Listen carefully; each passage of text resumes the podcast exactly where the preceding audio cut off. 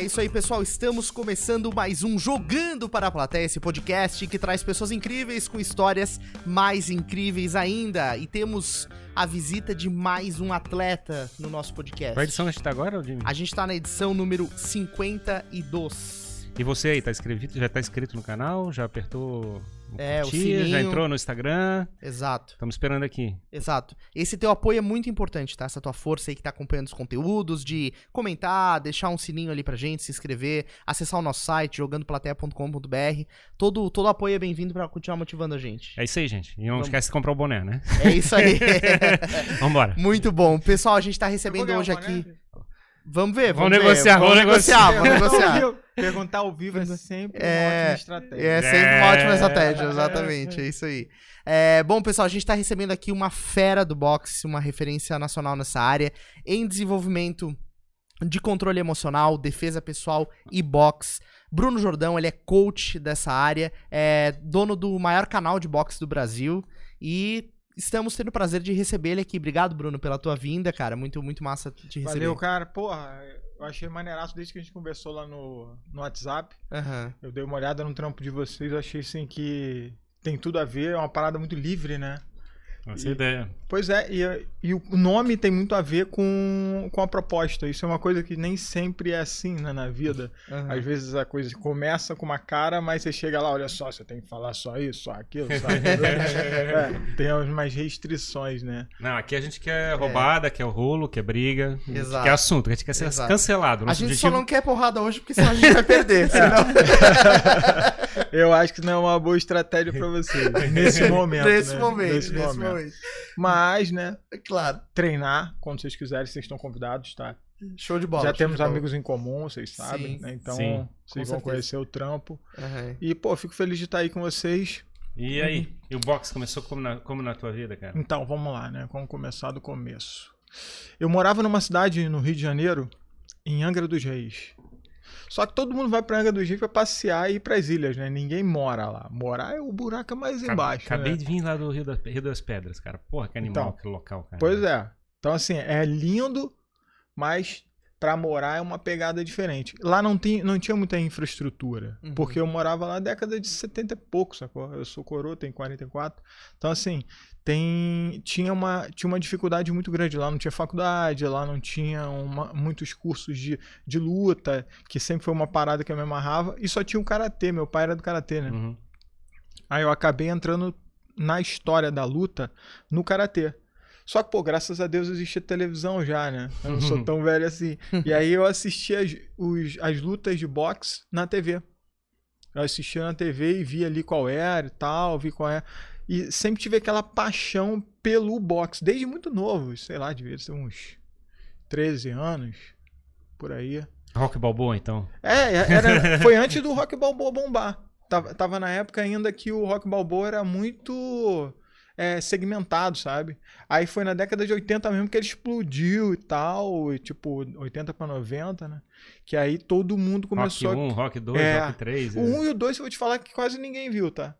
Depois do, do 2 pro 3 começou a explodir. E o 4, assim, foi o que deu o, o nome, né? Aí depois do 5, dos 6, um bilhão, já tá no 17 mil, né? Aí que virou Creed, agora a avó do Creed vai lutar e tal. E vai indo, né? Todas as gerações, todas as árvores genealógicas do, do, do rock, né? E do, do Creed. É engraçado, né? Paula. Eles, falavam naquela. O 3, né? Que teve o cara do, do- da Rússia, né? Que veio. 4, é o Pro 4. quatro? É o 4. É o que eu mais gosto, mas foi o que foi o divisor de águas. Sim. E sabe o que é legal do 4?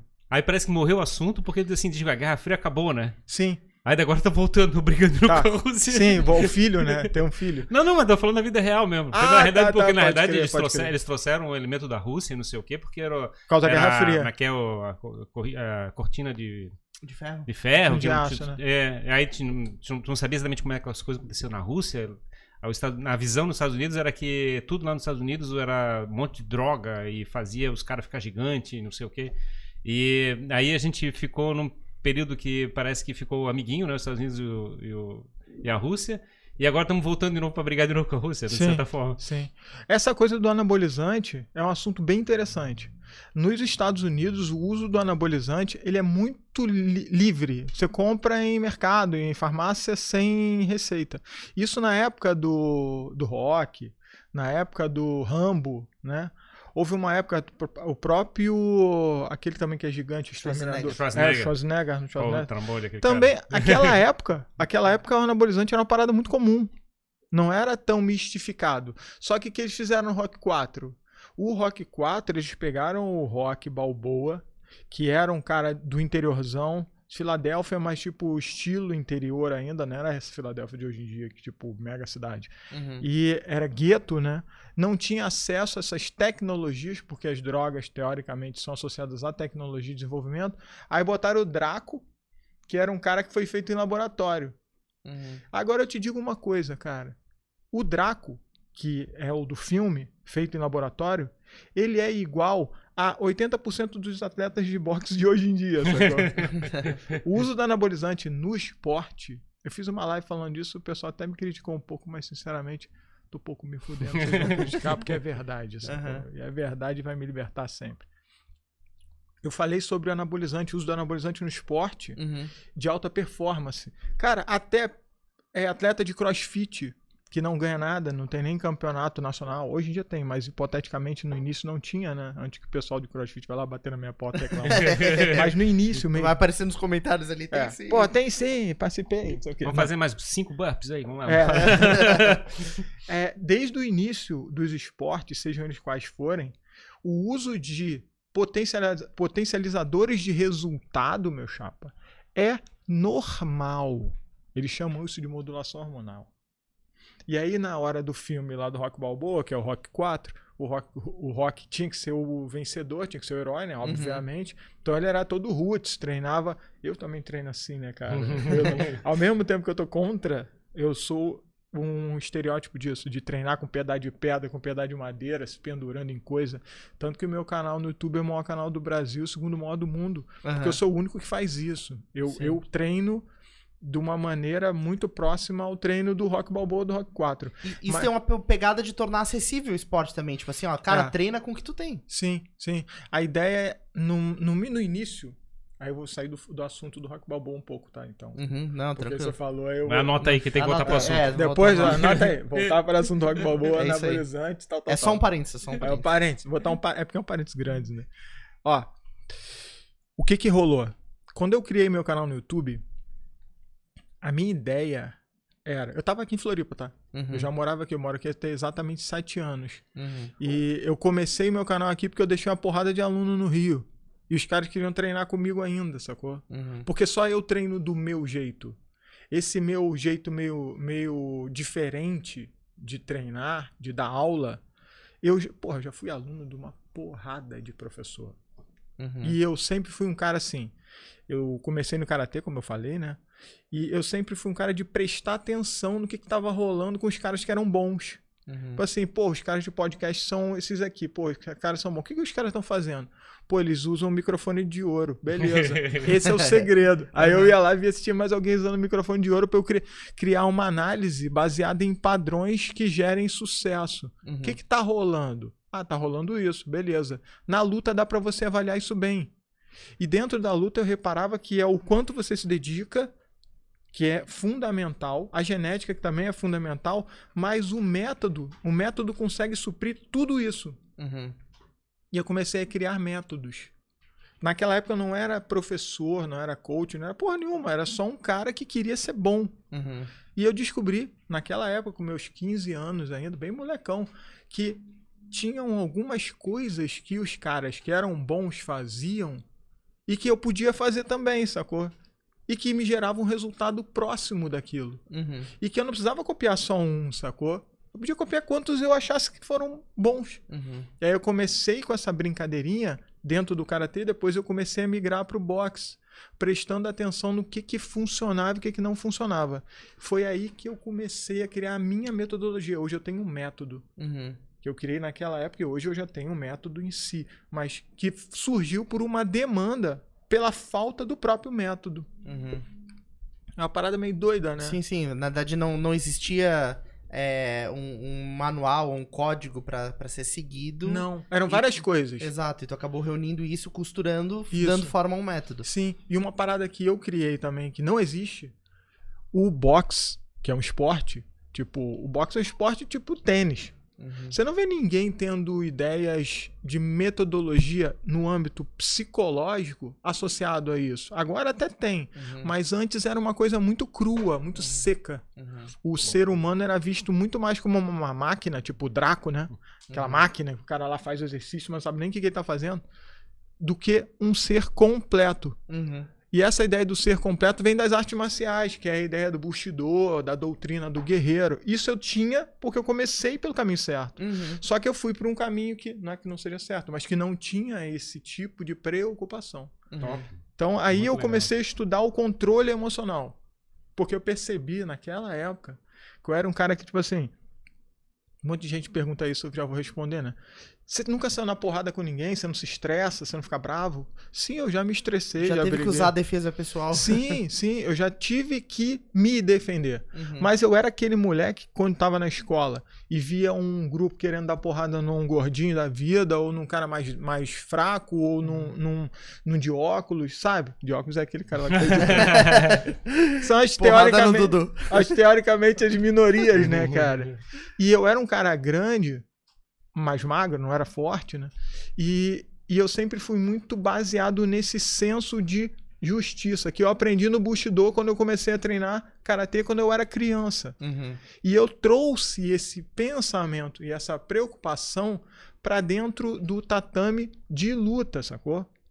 Uhum. Que é uma Uhum, coisa que uhum. tinha uma lacuna, tinha uma falta disso. Que na verdade é mais do que fair play, né, cara? É uma instância acima, assim, é, um, é uma consciência sobre a tua a filosofia da luta em si, né? Sim. É um negócio que é mais profundo, né? é o Bushido, é a doutrina do guerreiro, sacou? Uhum. É uma parada que ela tá relacionada com o seu ser humano, Uhum. a sua evolução. E aí eu comecei a estudar isso e eu percebi que isso era o alicerce do controle emocional dos samurais, sacou? Uhum. Dos guerreiros reais, Uhum. guerreiros de guerra mesmo. É, na, na verdade, a gente fica rodando em ciclo, a gente fala sempre o mesmo assunto, né? A gente tá falando sobre descartes, né? Falando É. sobre a situação. É o fato de a gente chegar e ficar olhando só do ponto de vista técnico, né? De considerar o corpo humano como se fosse uma máquina e a gente controla ele como se fosse um órgão superior que fica dizendo o que, que cada ato vai ser feito.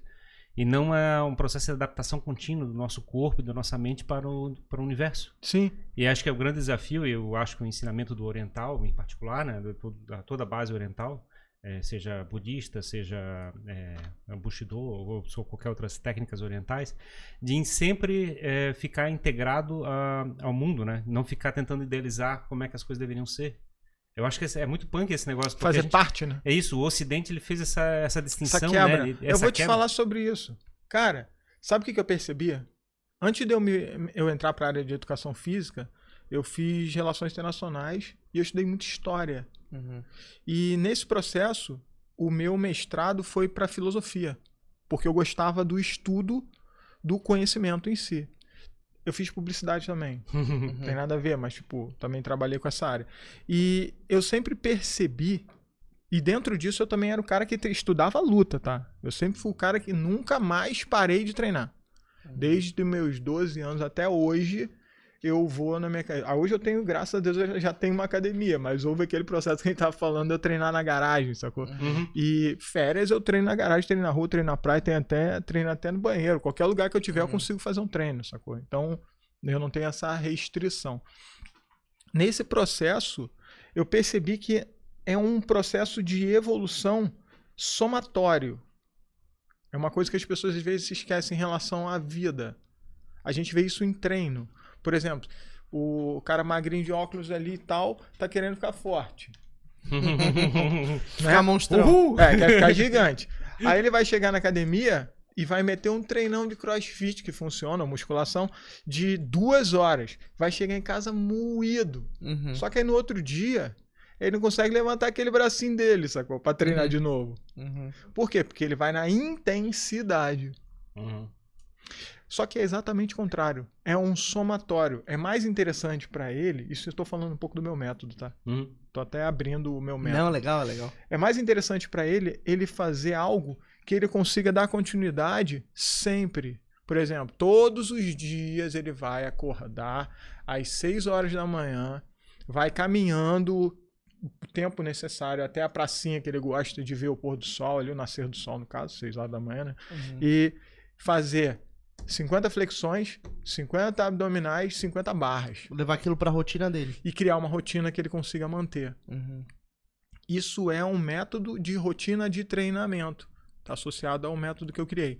Mas o método não pode ser só a execução, senão a gente faz exatamente essa quebra que você falou aí, que é a gente viver como robô e não vivenciar. Aí entra a doutrina mental, que é o Bushido, que é a vida a cada respiração, que é uma, uma- a base do Bushido, que é ele entender que isso que ele está fazendo é o que ele determinou, que é o que ele quer fazer e fazer da melhor forma possível.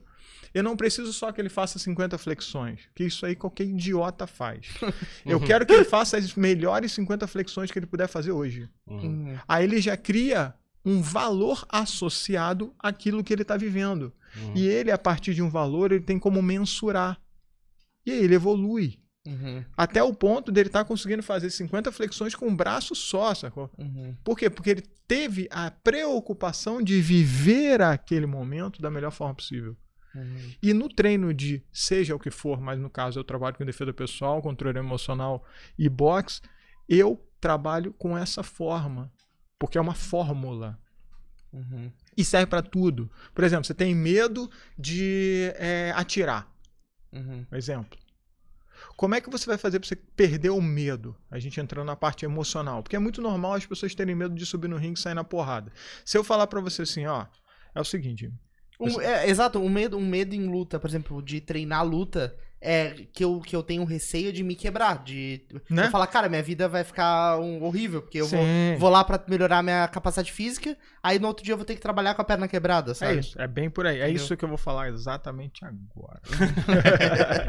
O que, que acontece, Jimmy? Por que, que o controle emocional ele é, ele é tão associado na evolução do ser humano quando você tem o ambiente controlado da luta para você operar ele? É claro que você vai, se for treinar com uma outra pessoa aleatória do mundo, treinadores, vários fazem isso.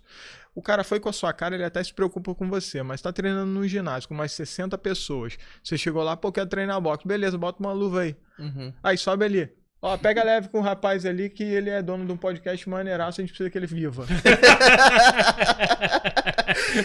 Ela chegar no outro dia todo roxo. Vai chegar, vai chegar todo arrebentado. Uhum. E é assim, sabe por quê? Gi? Dá um trato no campeão, né? É, é mais ou menos assim que é na vida, cara. É assim que é na vida. Quando você terminou sua faculdade, aí você chegou pra fazer estágio, sabe o que o cara vai te perguntar? Tem experiência profissional? e você saiu da faculdade agora, fresco. É isso. Vida é isso. Uhum. A diferença é que dentro do ambiente luta, a gente consegue ensinar a pessoa a evoluir para a vida com um laboratório controlado. Se ele, o treinador, tiver noção e discernimento de que isso serve para tudo também. Uhum. É aquela história que ele falou no início. As pessoas vivem a vida como robôs. E é assim que elas aprendem, mecanicamente. Quando você tem noção da sua experiência de vida, você não vai lá fazer 50 flexões só, cara. Você vai fazer as melhores 50 flexões que você pode fazer hoje. E amanhã você com certeza vai saber mensurar o quanto você precisa melhorar para que você faça melhor do que ontem. Uhum. E isso cria em você um processo evolutivo, evolutivo humano. Uhum. Esse é o meu método. Dentre, Perfeito. dentre preocupações que eu tenho, eu me preocupo com a cabeça do cara, porque eu sei que ele vai ter medo. Eu sei que se eu fosse entrar num ringue comigo, com uma luva de MMA, pra gente dar só soco na cara. Porque olha só, vou te falar uma parada. Eu já treinei MMA, eu já treinei Muay Thai, eu já treinei uma porrada de coisa. Porque eu gosto de luta, então eu treino pra experiência. Uhum. Eu não sou faixa preta em tudo, mas eu consegui chegar ao ponto de evolução onde eu saí na porrada em tudo que você imaginar na sua cabeça. Uhum. Pra quê? Pra experiência. Até Sim. por causa da parte de defesa pessoal que eu trabalho e opero isso como treinador. Imagina o seguinte: você acha que eu tenho medo? Pensa. Não deveria ter, né? Tenho, cara. Tem que ter, cara. É claro que eu tenho. Se você, Jim, se você falar agora, Bruno, olha só, vamos sair na porrada aqui agora. Eu sei me defender. Uhum. Eu ensino as pessoas a se defender, mas eu tenho medo. Sabe por quê? Quando você tá no banheiro e você quer fazer alguma coisa lá no vaso, você não fica apertado? Isso se chama fisiológico, é uma reação natural. Ela não pode deixar de existir. O que eu vou te ensinar é, pô, de menos só quando você estiver com o banheiro, é, tiver apertado para ir no banheiro, você pode respirar mais devagar, que isso vai te ajudar a controlar o seu. Essa emoção. É. A emoção no vaso. É, sua emoção. Mas eu nunca vou arrancá-la de você. Aham. Porque ela é importante. Ela ativa em você estímulos que são importantes. Adrenalina, noradrenalina, a própria postura defensiva, a própria visão binocular, tudo isso é fisiológico e o medo gera na gente. Uhum. É sobrevivência, é positivo. O que eu digo nos meus cursos de controle emocional é: não deixe de ter a emoção. Só deixe de que a emoção tenha você. Que é o rápido emocional que a gente chama. O rápido emocional é, é o seguinte: pô, subi no ringue com o Bruno pra fazer o treino lá de, de sparring. Vou botar uma luva desse tamanho pra você não ficar com medo. Vou botar um, um capacete nele, vou botar escudo, vou botar um- uma, Porra. uma blindagem, vou botar Escudo do Tra- choque. Os travesseiros amarrados no corpo. travesseiro amarrado. Plástico, plástico bolha. e tudo, beleza. Dentro desse processo controlado, mesmo assim, quando eu levantar a mão pra você Eu e vou. falar, vamos, você vai ficar gelado. Uhum. Não porque você tá com medo de mim. Você sabe que eu sou seu treinador e eu não vou te machucar. Você tá com medo da experiência. Uhum. Porque é uma experiência que você não tem conhecimento. O cara tá ali prestes a tomar uma porrada. E você Mas- sabe disso. Sim, claro. Então quer dizer que naquela encarada da luta lá, quando os lutadores, por exemplo, no MMA, um fica olhando pra cara do outro e, e falando coisa, os dois estão com medo naquele momento. Às Naquele vezes sim, às vezes não. Aquilo ali é muito circo, né, cara? Sim, sim, claro. Se Mas fosse- se o- fosse a Vera. pré-entrada no ringue, assim. Na hora que tá no ringue ali. Uhum. Tipo, Os antes. dois do- estão com medo. Nem sempre. Nem sempre. Por quê? Medo existe sempre, tá? Uhum. É porque as pessoas têm muito preconceito em relação à palavra medo. Uhum. O medo em si ele é iner- inerente de estar vivo. Sim, agora é- você tá com medo, agora. garante a nossa sobrevivência, né? Nesse momento, todo mundo aqui tem medo. Sim, Uhum. sim. Nesse momento, nós estamos com medo. sim. Sabe por quê? Fazer o podcast nós- bem feito. Porque a gente. Não, porque você tá vivo, meu irmão. Uhum. Desde que você saiu de dentro da tua mãe e chorou ali, acabou a brincadeira. Uhum. porque você vai morrer. Então você já sabe. E isso que é o foda da vida. A vida é perecível. Uhum. Isso faz ela ser especial. Isso faz com que você esteja focado em não ser um joguete do, do universo. Uhum. Não ser uma folha ao vento. Por exemplo, quando a gente chegou num período histórico chamado é, Revolução Industrial, as pessoas começaram a parar de estudar o ser humano e começaram a ver o humano como um objeto, que é a necessidade de produzir mão de obra barata e prática. Eu não quero uma mão de obra que questione. Uhum. Aí arrancaram a filosofia, arrancaram a antropologia, arrancaram todas as guias que poderiam criar um pouco de Senso Pensa- crítico. pensamento crítico do que? Da massa. Só que isso gerou uma quebra. Por exemplo, a filosofia, que é o que eu conheço. Dentro da filosofia existe uma quebra também. Depois de um certo período, se não me engano, é a partir de 1500, um pouquinho antes de 1500, a filosofia deixa de ser prática para se tornar teórica. Antes a filosofia era feita como uma filosofia de vida, não uma filosofia teórica. Uhum. A escolástica, que é a criação da escolástica em si, grega, ela trabalha muito com esse pensamento de tentar criar algo que seja prático e possa ser estudado. Mas a execução ela era fundamental. Por exemplo, Epíteto era um filósofo. O cara era um escravo.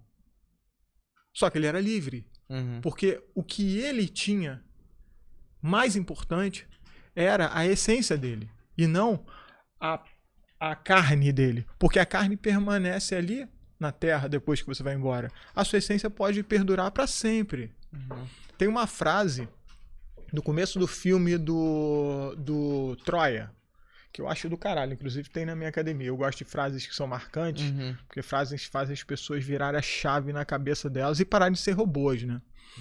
E eles, no início do filme, o Aquiles está numa cama com uma porrada de gostosa, e aí. O Aquiles do calcanhar de Aquiles? É, é, é o grande guerreiro. o dono do calcanhar. o dono do calcanhar. Aham. que inclusive era o Brad Pitt.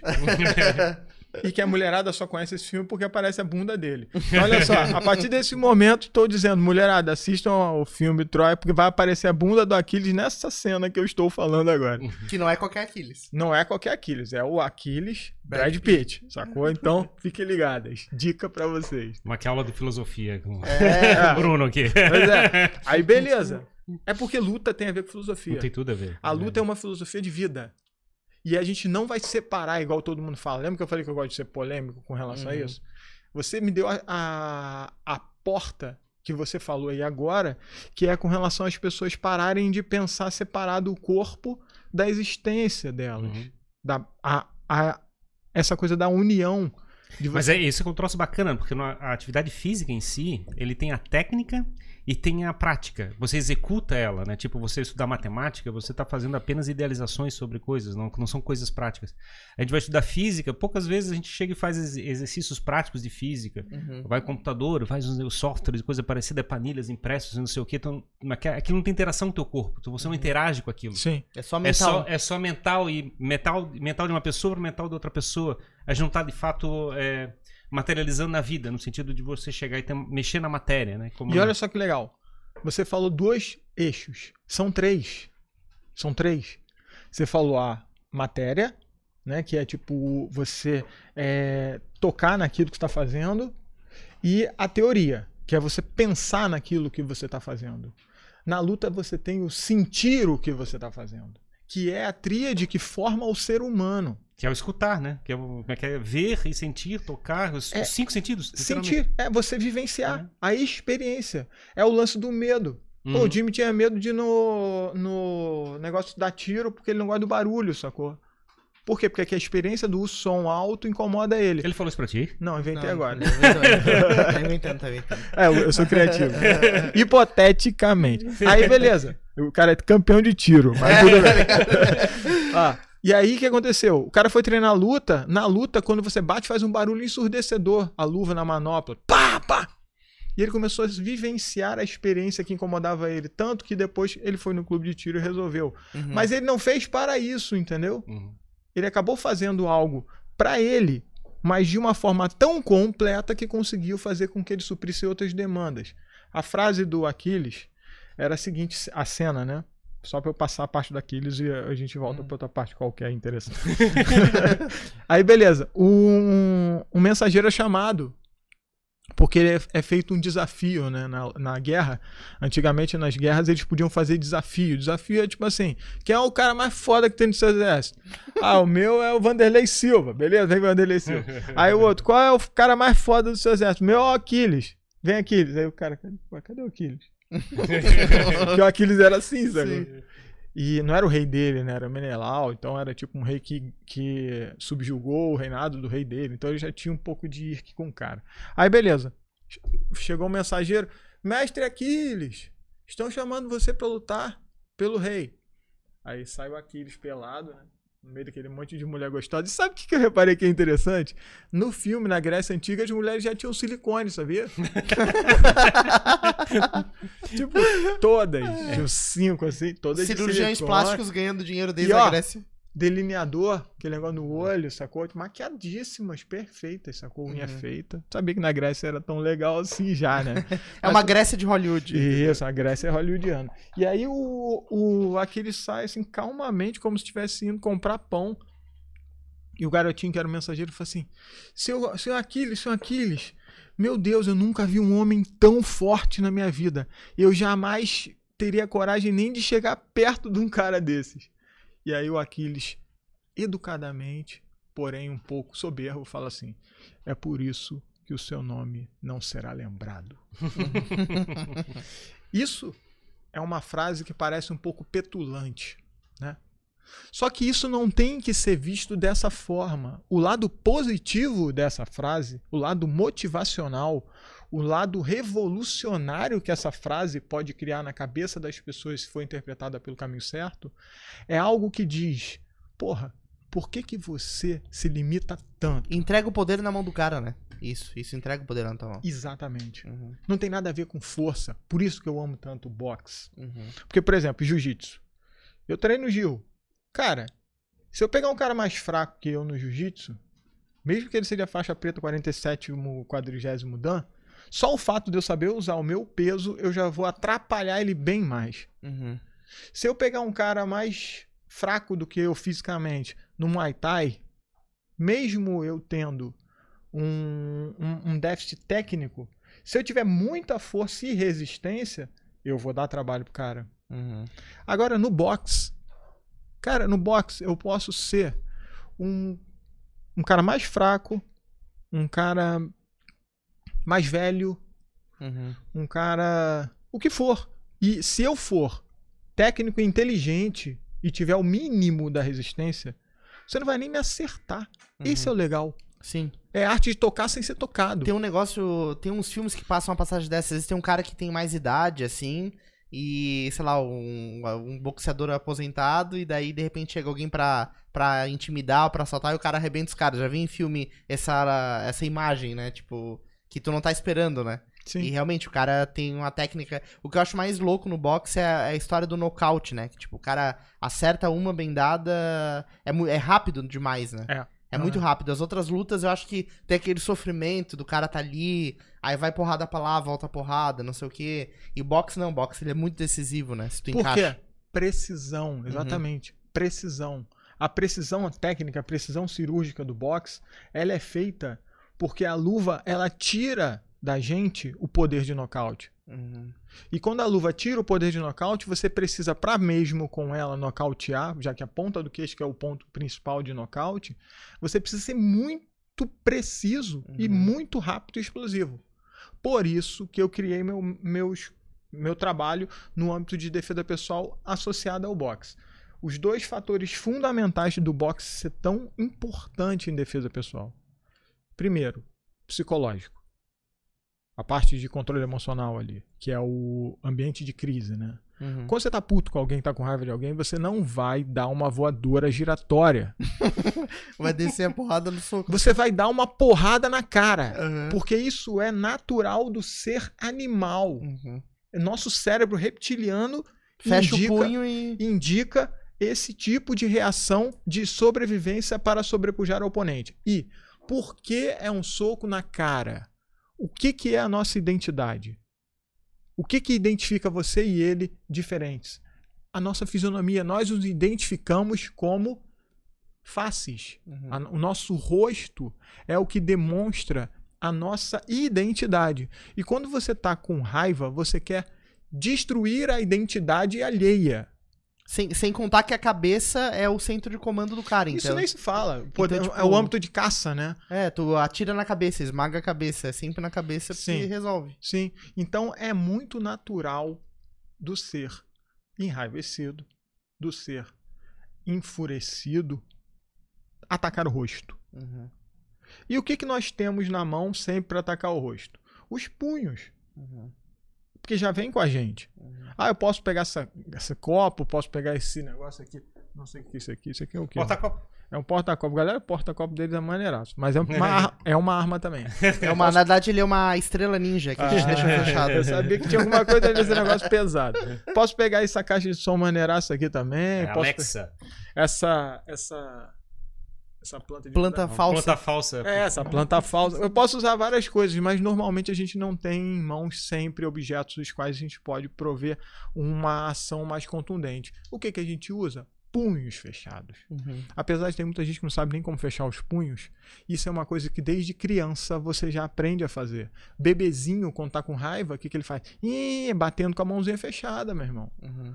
É lutador de boxe natural. Uhum. E aí, no boxe a gente aprende várias e várias e várias e várias e várias e infinitas vezes no âmbito somatório, que seria o lance da flexão lá do nosso amigo que quer ficar forte, Uhum.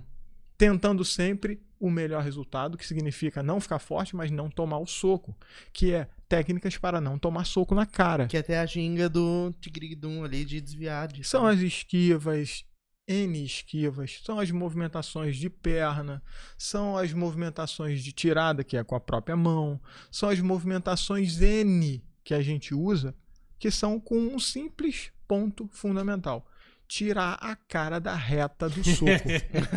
O, o lutador, o lutador, ele tá sempre em movimento, assim, né? Porque tu vai assistir uma luta, o cara tá ali sempre no, naquele movimento pra não dar uma previsão pro oponente de pra, o que movimento ele vai fazer.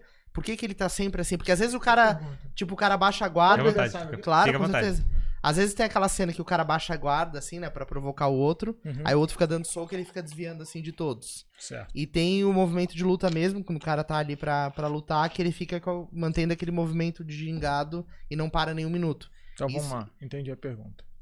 Quer falar sobre mais alguma coisa disso? Não. Olha só, o que que rola? Vou, vou usar um exemplo muito fácil. Você joga videogame? Jogo. Beleza, graças a Deus. Bate aqui. Porque eu também jogo. Você joga? Não. Tá. Cumprimentar Não, por vamos- educação, mas você tá errado. Não, eu, eu jogava, mas hoje em dia tá. Aqui é de filha já grande, coisa parecida. Eu já- também tenho, pô. Tem dois. Ó, É. Call of Duty. Uhum. Duvido que alguém não saiba o que é Call of Duty. Sabe o que é Call of Duty? Sim. O óculos. Sabe, Sabe? pô, se, sabe. você, se você dissesse que não sabe, eu ia tirar essa estrelinha ninja daqui até ganhar você. Pô, o cara trabalha com tecnologia, sabe o que é Call of Duty? Resumindo, Call of Duty modo zumbi.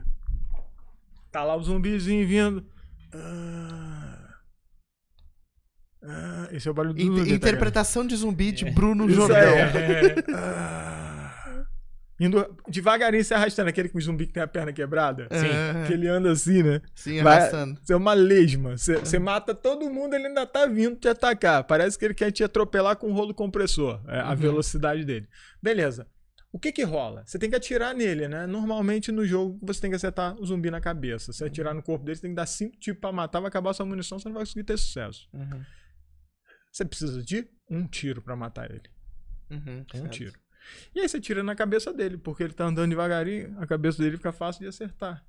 Agora tem aquele outro zumbi que pega fogo, que vem correndo, pulando e subindo na parede, sacou? E ele também morre com um tiro na cabeça. Só que ele é um alvo móvel. Uhum. O alvo móvel, ele é extremamente difícil de você ter precisão. Lembra que eu falei pra você que a luva ela tira a potência do golpe? Uhum. Então o golpe precisa de um ângulo muito bom para ele conseguir oferecer potência. Para Uhum. isso que a gente usa vários vetores físicos para agregar potência, velocidade, para agregar o máximo de resultado no ataque em si, Uhum. seja para defesa pessoal, seja para o boxe. Quando você tá lutando e você tá ali se movimentando, Uhum. você é o, o zumbi de fogo, sacou? Sim. Porque o cara tá mirando no teu queixo, o seu queixo tá aqui. Uhum. Agora eu tô aqui. Não, tô aqui. Pô, Uhum. não, tô ali.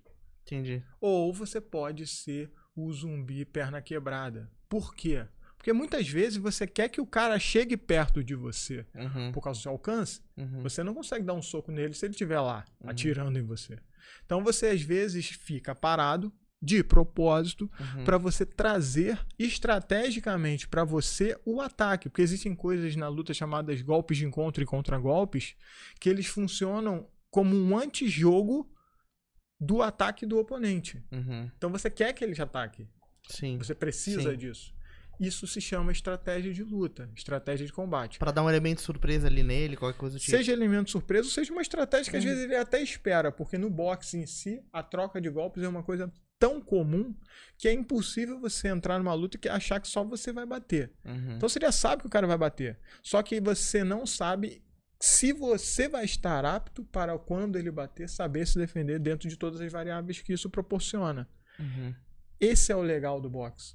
Essa dificuldade de avaliar variáveis. Uhum.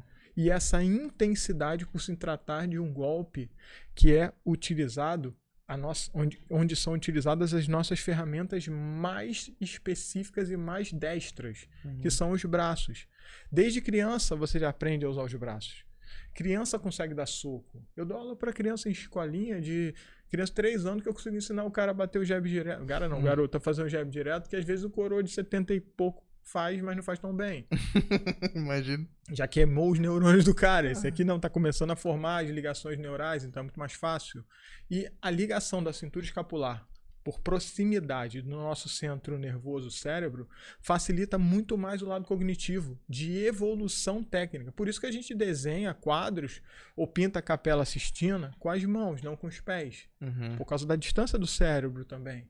Isso dificulta também o processo.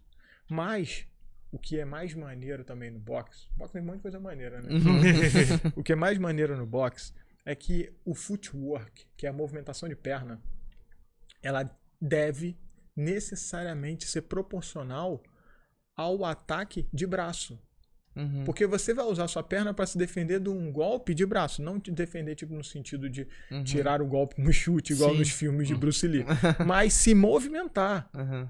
É movimentação física mesmo, deslocamento, controle espacial, que é o footwork propriamente dito. Só que ele tem que ser para reagir a um golpe de mão. Então, o boxe tem e sempre terá o movimento de perna mais intenso que existe nas lutas. Porque ele tem que ser proporcional aos movimentos de mão mais intensos que existem Uhum. Que é a troca de golpes. Cada golpe uma passada. Meu- um dos meus treinadores, que foi o Isidoro Nicolas, que inclusive foi treinador do José Aldo na mesma época que ele estava no, no UFC antes dele perder para o McGregor, Uhum. ele sempre dizia isso nos treinos de saco, que as pessoas vão treinar saco de pancada e ficam paradas, está errado. Uhum. Cada golpe uma passada, cada golpe uma passada. Essa é a dança do boxe. Uhum. E isso é o legal, sacou? É, é algo que é muito específico do esporte boxe. E se o cara tá querendo fazer a primeira aula de, de boxe, ele vai começar pro, pro- pelo quê? Pela esquiva, pelo movimento de perna, pelo, bater o braço? Meu método, ele vai aprender da seguinte maneira. Como que é a fisiologia humana, a anatomia humana? A anatomia humana funciona como eu acabei de falar. Centro nervoso e a parte mais distal possível, que é a ponta do dedão do pé. É a maior distância que você tem do cérebro. Então, a ligação mais difícil de se conectar. É onde você vai ter menos coordenação motora, teoricamente. Então, o que, que eu ensino? Eu ensino do mais difícil para o mais fácil. Eu vou ensinar a sua base primeiro, que é como os seus pés vão se comportar no chão, como você vai trabalhar seu centro de equilíbrio, como você vai andar. Porque é a partir disso que você vai fomentar todo o resto que vai vir depois e que é mais fácil de ensinar.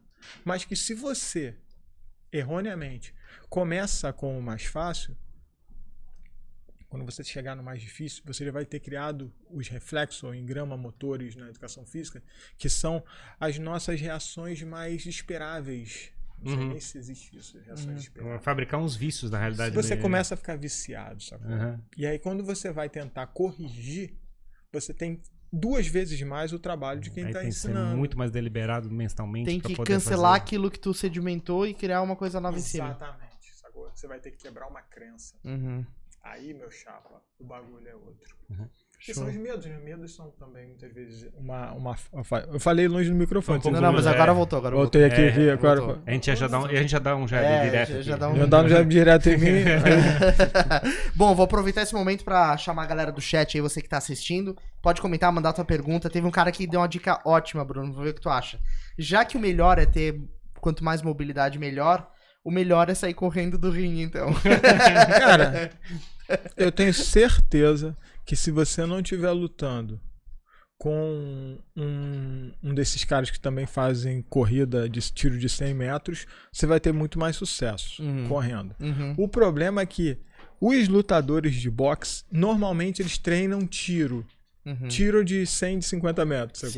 Por causa da especificidade da demanda Ah, do faz esporte. parte do treinamento. É, né? então, Uhum. tipo assim, se você Não tentar adianta- fugir, O cara vai atrás. o cara vai ter um tiro rápido pra caramba de 100 metros. É bom você ser um cara que tem um tiro de 300 metros. Que aí Ou você seja, sai- se ficar o, o bicho como Bicho- escorrer, o bicho pega. É bem por aí.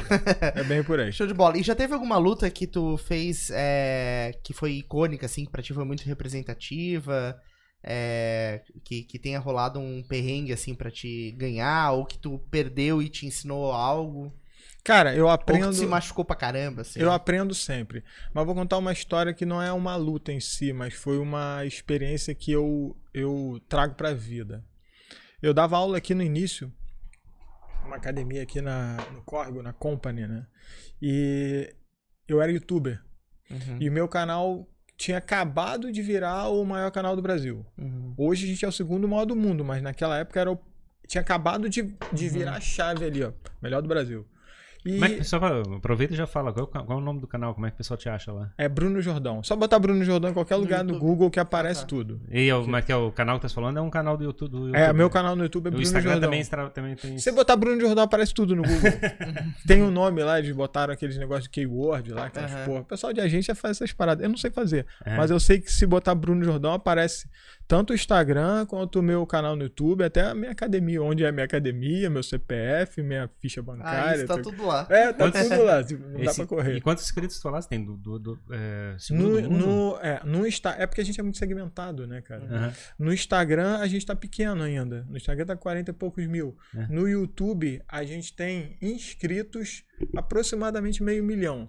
Só que a gente tem de visualização mais de 3 milhões. Uhum. Então a, a gente está trabalhando com esse, com esse crescimento já há um bom tempo. E o legal é que por ser segmentado, só box, né, no caso, a gente consegue oferecer algumas coisinhas que são importantes para o box e que ninguém se preocupa, que é essa composição do conteúdo como um todo, sabe? Aham. Isso é uma parada que tá rolando. E esse canal, tu produz esse conteúdo pro Brasil ou tu tenta atingir pro- o mundo com ele? Eu tenho. Não, não. Isso é só Brasil. O meu canal ele é só em português. Eu até É. fiz um projeto de, de globalização do canal. Só que a gente não chegou a finalizar o projeto. Foi antes da quarentena. Que a gente ia entrar com um alemão e um inglês. Eu cheguei até a fazer os pilotos em inglês e alemão. Uhum. Espanhol a gente não pensou por conta da facilidade de entendimento. Uhum. Ia ser mais o alemão e o inglês. E tem um aluno meu, que é muito querido, que é o Samuel, que a gente estava com um projeto de botar também o, o mandarim Uhum. no, no- no- nos, nos vídeos e talvez entrasse o italiano e francês. Mas era assim, é uma coisa que vai dar muito trabalho, porque a gente já tem muito vídeo, sabe? A gente ia ter que meio que trabalhar isso com mais tempo. Como eu tô agora no meio de um processo também de um outro projeto que a gente criou que se chama Fight Home, que é uma plataforma de treino online, a gente acabou não conseguindo abraçar tudo por causa de dedicação, criação e por causa dos meus cursos. Eu dou curso de controle emocional, de defesa pessoal e alguns são online. Uhum. Então aí sim, era muita coisa para eu fazer Pra dar conta. com qualidade. Eu ia acabar fazendo meia boca, sacou? Uhum. Aí eu preferi é, dar ênfase em uma coisa de cada vez, assim, pra gente conseguir. Aí agora eu vou contar a de bola. história. Vamos lá, do corre. Eu tô curioso, a audiência tá fervendo aqui. tá fervendo. O que Muito- aconteceu no corre? Então, o que aconteceu? Eu, depois que eu virei youtuber, né? As pessoas começaram a, a me tratar diferente. E começaram a aparecer pessoas para treinar comigo. Uhum. Mas eu reparava que toda sexta-feira era o treino sparring, né? Que era o pessoal sair na porrada. Uhum. E eu fazia treino sparring com meus alunos ali para ensinar eles a sair na porrada sem machucar eles. Essa era a minha preocupação. Eu nunca machuquei um aluno, eu posso falar isso. Graças a Deus, eu tenho 25 anos que eu trabalho com boxe.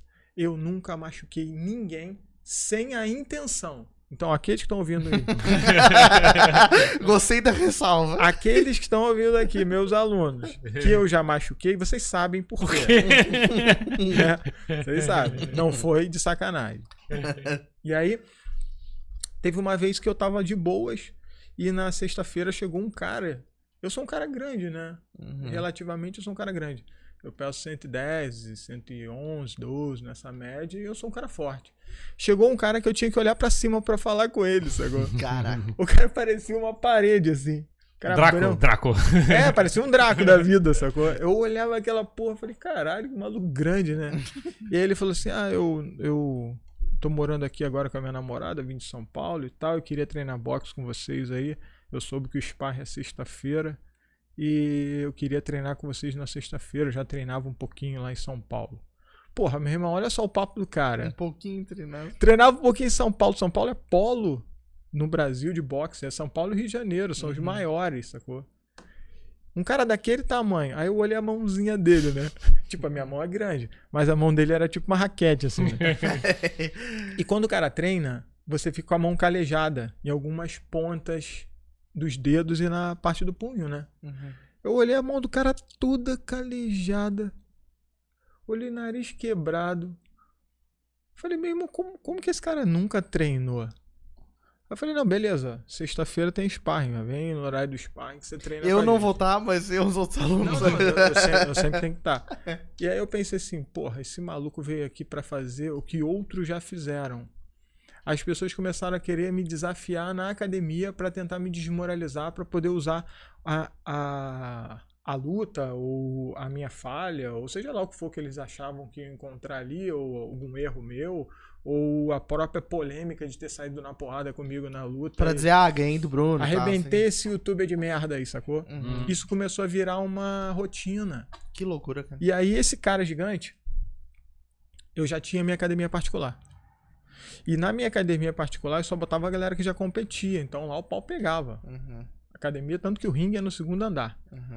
E o ringue lá na minha academia tem assim: ele é tudo preto, embaixo é tudo clean e tal, e lá em cima é tudo preto, sacou? Uhum. É tipo, é separado pro cara já se ligar que aqui o bagulho é doido. Uhum. E aí tem escrito uma frase, que inclusive também é de Aquiles, já reparou que eu sou fã dele, né? Uhum.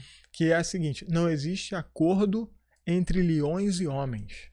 Uhum. É a frase que tem na cara do ringue. Você vai entrar ali, meu irmão, ali é lugar de leão. Se você chegar ali pra choramingar, treina lá embaixo sua manoplinha e seu saco de pancada. Uhum. E aí, esses treinos, que eram mais sérios, que não eram filmados, que não tinha Instagram, não tinha fotinha no final, esses eram treinos que eu fazia para os meus alunos e para os meus atletas de defesa pessoal. Então era uma parada muito segmentada.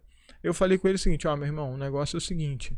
Você tem quantos quilos? Ah, 130, beleza. Aqui você não vai encontrar ninguém do seu peso. Só tem dois caras do seu peso na minha academia. Um sou eu e o outro é o Brunão, mas o outro Brunão nem vai estar lá. Uhum. Só vai ter eu. Quer ir treinar comigo? Beleza. Sexta-feira, 8 horas na minha academia. Uhum. Na minha, deu endereço pra ele certinho ali e tal. Mas ó, só vai ter eu e você lá. Eu tô te avisando, não tem plateia. Uhum. Quem disse que ele foi? Não foi. Não. Por quê? O que que ele queria? Plateia. Cena. Fabricar uma cena. Que Exatamente. loucura. E isso se tornou uma rotina. Muitas pessoas iam, treinavam comigo, e aí saíam dali, viravam até meus amigos porque gostavam do treino. Nunca tomei porrada, nunca tomei prejuízo de ninguém que eu não esperasse. Uhum. Porque quando você é atleta e treinador de luta, você já sabe o que vem. Eu sei exatamente o que, que o cara vai fazer dentro de um ringue de boxe comigo. Uhum. Então fica muito fácil para eu tentar não me machucar tanto. Uhum. Se machucar, acontece, acontece. Mas sabe com quem eu me machuco mais? Com os meus alunos. Uhum. Com os alunos que eu tô totalmente relaxado, eu falo assim, ah, vou fazer uma esquiva com esse aqui agora de sacanagem assim, porque eu sei que ele não tá esperando. Aí eu vou fazer uma esquiva que é totalmente difícil de fazer num golpe específico e eu erro. E aí eu tomo o golpe, sacou? Uhum. Mas eu tomo o golpe e morro de rir. Uhum. Esse é o legal. Esse é o clima do meu trabalho. Eu saio na porrada com meus alunos, saio. Pô, a gente se estapeia, fica olho roxo, não sei o quê, quando eu erro, né? Uhum. E, e eu erro com eles, porque com eles é onde eu posso errar, porque com eles é onde eu tô relaxado, com eles é onde eu tô à vontade, com eles é onde eu estou em família.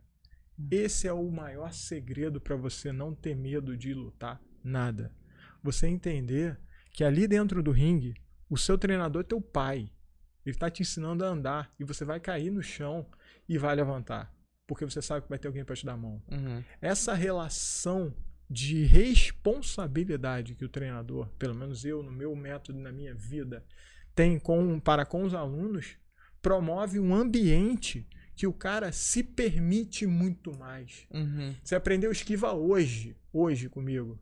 Se eu entrar no ringue com você amanhã, você vai tentar fazer esquiva. Mesmo sabendo que você nunca fez. Sabe por quê? Porque você sente confiança em mim Sim, claro. de que você pode fazer Uhum. e de que te- se eu te acertar, jamais vai ser pro seu mal, vai ser sempre tentando te ensinar alguma coisa. Uhum. Isso é você ser um mestre. E é aí que você quebra a relação treinador de boxe e você se torna um mestre de artes marciais, entendeu? Uhum. Uhum. É aquela mudança. Sim, sim, exato. Não, muito, muito massa, porque isso, na verdade, é, é a filosofia da parada, né? É, isso faz, faz totalmente parte da filosofia. Então, perguntando aqui, ó, o Luan Ferreira, obrigado pela tua pergunta, Luan. Perguntou quais são os benefícios do boxe pra quem não quer ser lutador profissional. Cara, é muito legal isso. Pergunta interessante, Luan. O boxe ele trabalha o corpo como um todo. Uma grande ilusão que as pessoas têm é associado à ausência do chute, da joelhada, da cotovelada, de N outras coisas. Para você se movimentar e evadir de um soco rápido, você tem que ser tão rápido na sua perna quanto o seu atacante é no esticar do braço. Uhum. Eu falei pra lá, a voz saiu. Esticar do braço. Puxa, puxa, puxa o braço aqui um pouquinho pra frente. Puxa pra cá. É. Esticar do braço. Isso faz com que você tenha uma necessidade intensa de agilidade nas pernas. E como você treina agilidade nas pernas? Cardio intenso. E qual é a conexão da sua perna com o seu braço para que você consiga ir atrás do seu oponente? O seu core, que é o abdômen e a lombar. Uhum. Só essa, essa peculiaridade anatômica e física da execução do boxe já faz com que ele demande do, do atleta ou é, pessoa que treine um resultado de intensidade completa muito grande. Tem meninas que treinam, eu tenho projetos de boxe, né? E dentre eles tem o chamado box burning, que foi o que eu fiz especificamente para emagrecimento, que eu pego só o treino de boxe propriamente dito e aumento a intensidade dele. Não tem nada de, não criei nada, só criei o método. Uhum. Só us- uso a ferramenta de uma forma diferente. E as pessoas conseguem perder, às vezes, em 30 minutos, 400, 500 calorias. Em 30 minutos, às vezes, nem chega a fazer os 30, faz 27 minutos, sacou? E perde por 500 calorias. Por quê? Se puder, só, só puxa um pouquinho o microfone pra frente do teu rosto. Pode puxar o braço. Puxa, puxa. Não, ele. não, assim, faz Só assim, puxa assim, puxa ó. pra- Puxa assim pra Tá, frente. assim? Isso. Pra eu falar desse lado, né? É, eu- exato, Tá, tô falando aqui, né? É, tô falando em cima. Tá. é. É isso aí. E, cara, o resultado estético pra mulherada é fenomenal, porque qual mulher não quer ficar com as pernas rígidas, perder a flacidez por causa da intensidade, né?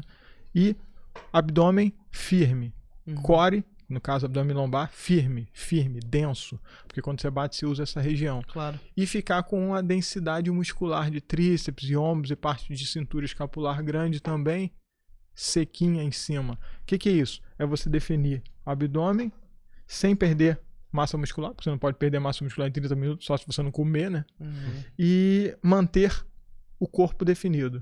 Ajuda a definição e aumenta a densidade no core. Isso para pessoas que estão com idade. Eu tenho um atleta de 74 anos. A vida do cara muda. Porque o cara vai parar de ter dor nas costas, vai parar de ter dor no quadril, vai parar de ter dor no pescoço por causa da cervical, que é o meio ali onde pega a cintura escapular e que você trabalha também. Isso ajuda na qualidade de vida. E aí melhora o sono do cara, porque o cara não sente dor nas costas e começa a dormir melhor. Uhum. Aí o cara não sente dor nas costas, começa a dormir melhor, e o cara, pô, sempre quis fazer bicicleta, mas não podia porque sentia dor nas costas por causa da postura do, do cilindro da bicicleta e da postura do guidão. Aí beleza, agora o cara consegue fazer. Então, a qualidade de vida que o box pode proporcionar para qualquer pessoa é para qualquer pessoa, desde a criança até o idoso. Uhum. O apelo, o apelo do, do box é. Vamos dizer assim, a- eu, eu pelo menos acompanho dentro do- do- das academias, e coisa parecida, que o, o jiu-jitsu é uma coisa mais comum, assim, então o pessoal tem mais é, falado, acho que talvez também tem muita. Muay Thai e Jiu-Jitsu são mais, são mais Mídia, É, talvez. Exato. É. Então, na verdade, existe certa, uma, certa, uma certa rixa, assim, sobre como é que é, de qual tipo de esporte, de, como é que é, de defesa, de, de coisa tá, é que é, tá, tá em um voga. preconceito. Existe Eu não um sei se é preconceito, mas é, é que são, são tipos diferentes de luta, né? Tem até o Krav Maga também, outro que Sim. executa. E cada um deles tem um, ti- tinha um apelo diferente de, de, é é, de, de treino, de experiência. Como é que é o, o, o jiu-jitsu, talvez mais exercício do pescoço, da derrubada. O boxe mais do, como é que é, do movimento e o Krav Maga, aquela questão de chegar e não, nunca ir pro solo. Então tem, tem uma série de, de, de formas diferentes de falar e parece que, parece que o, a sociedade, de certa forma, as- a ma- maior parte das pessoas caminham para uma direção ou para outra, talvez por causa de um filme, outra vez. Né? são É. Eu vou te falar o que, que eu acredito baseado na minha experiência de 25 anos de luta. Eu, eu acredito que os seres humanos, infelizmente, eles são extremamente suscetíveis a modismo. Por exemplo, antes do CrossFit estar na moda, existia o core. E antes disso existia o funcional. Exato. E antes disso existiam N outras coisas. Se o ser humano fosse capaz de senso crítico, a gente não tinha nem tido a Revolução Industrial como, como a gente estava comentando que teve. E a gente não ia ter essa, essas redes sociais que a gente vê, que são um retrato dessa nossa, nossa sociedade, tão carentes de profundidade. São extremamente superficiais. Por quê? Porque o ser humano se tornou algo superficial porque ele não se conhece. Conhece-se a ti mesmo, o autoconhecimento, isso é uma coisa que é associada ao, ao filósofo, mas não o filósofo real. O filósofo é, metafórico, que é o cara sentado na pedra pensando sobre a vida dele, coçando o saco. Uhum. Não alguém que está criando alguma coisa, mas sim alguém que está perdendo tempo, que é o ócio.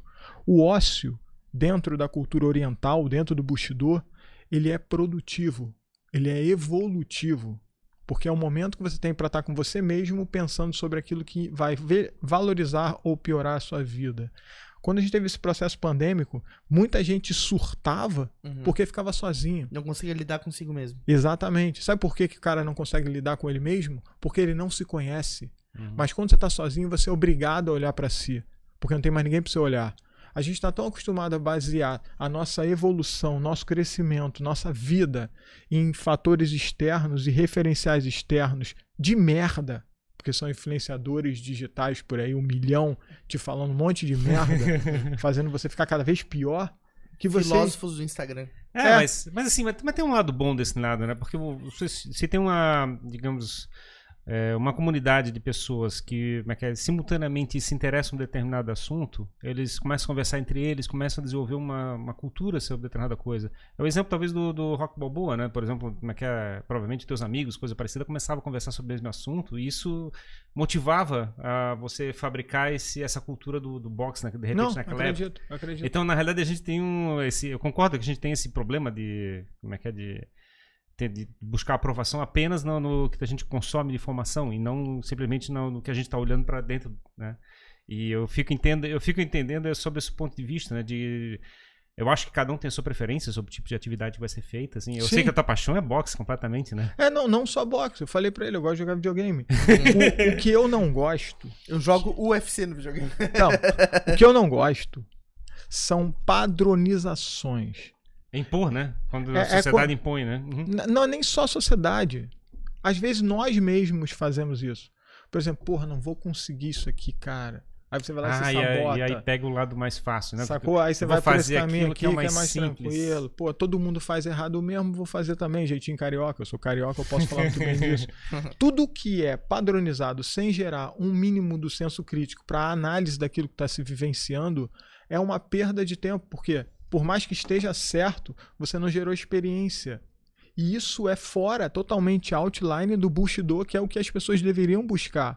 Quando você faz algo assim, por exemplo, ah, mulher gostosa tem que ter silicone, por exemplo, né? Isso é um padrão cultural de senso comum de beleza estética feminina. Olha só Uhum. que parada louca. Eu não preciso acreditar nisso. Mas muita gente acredita, inclusive muitas mulheres acreditam seguindo isso sem questionar. Não quer dizer que ter silicone é ruim ou bom. Não. Como você disse, tem um lado positivo das pessoas seguirem caminhos e fecharem grupos e evoluírem dentro de nichos. Uhum. Isso é legal. O problema é você fazer isso irracionalmente. Aí eu acho ruim. Esse é o meu ponto crítico em relação às coisas. Não tá presente naquilo Porque na decisão como- que você tá tomando. Imagina que você aprendeu. Pô, imagina, fez um podcast, criei um programa de podcast aqui em um ano. Em um ano o troço evoluiu pra caramba. E hoje, pô, nós somos o maior podcast da galáxia. Beleza. Só que, pô, imagina se você passasse por isso tudo sem ter noção do que você fez, porque você só copiou um outro podcast qualquer Uhum. e chegou num ponto parecido. Você não teve a possibilidade de viver a própria vida Escrever a tua própria história. de ter a sua história, ter as suas experiências. E se você quiser reproduzir, o único jeito que você sabe é imitar alguém.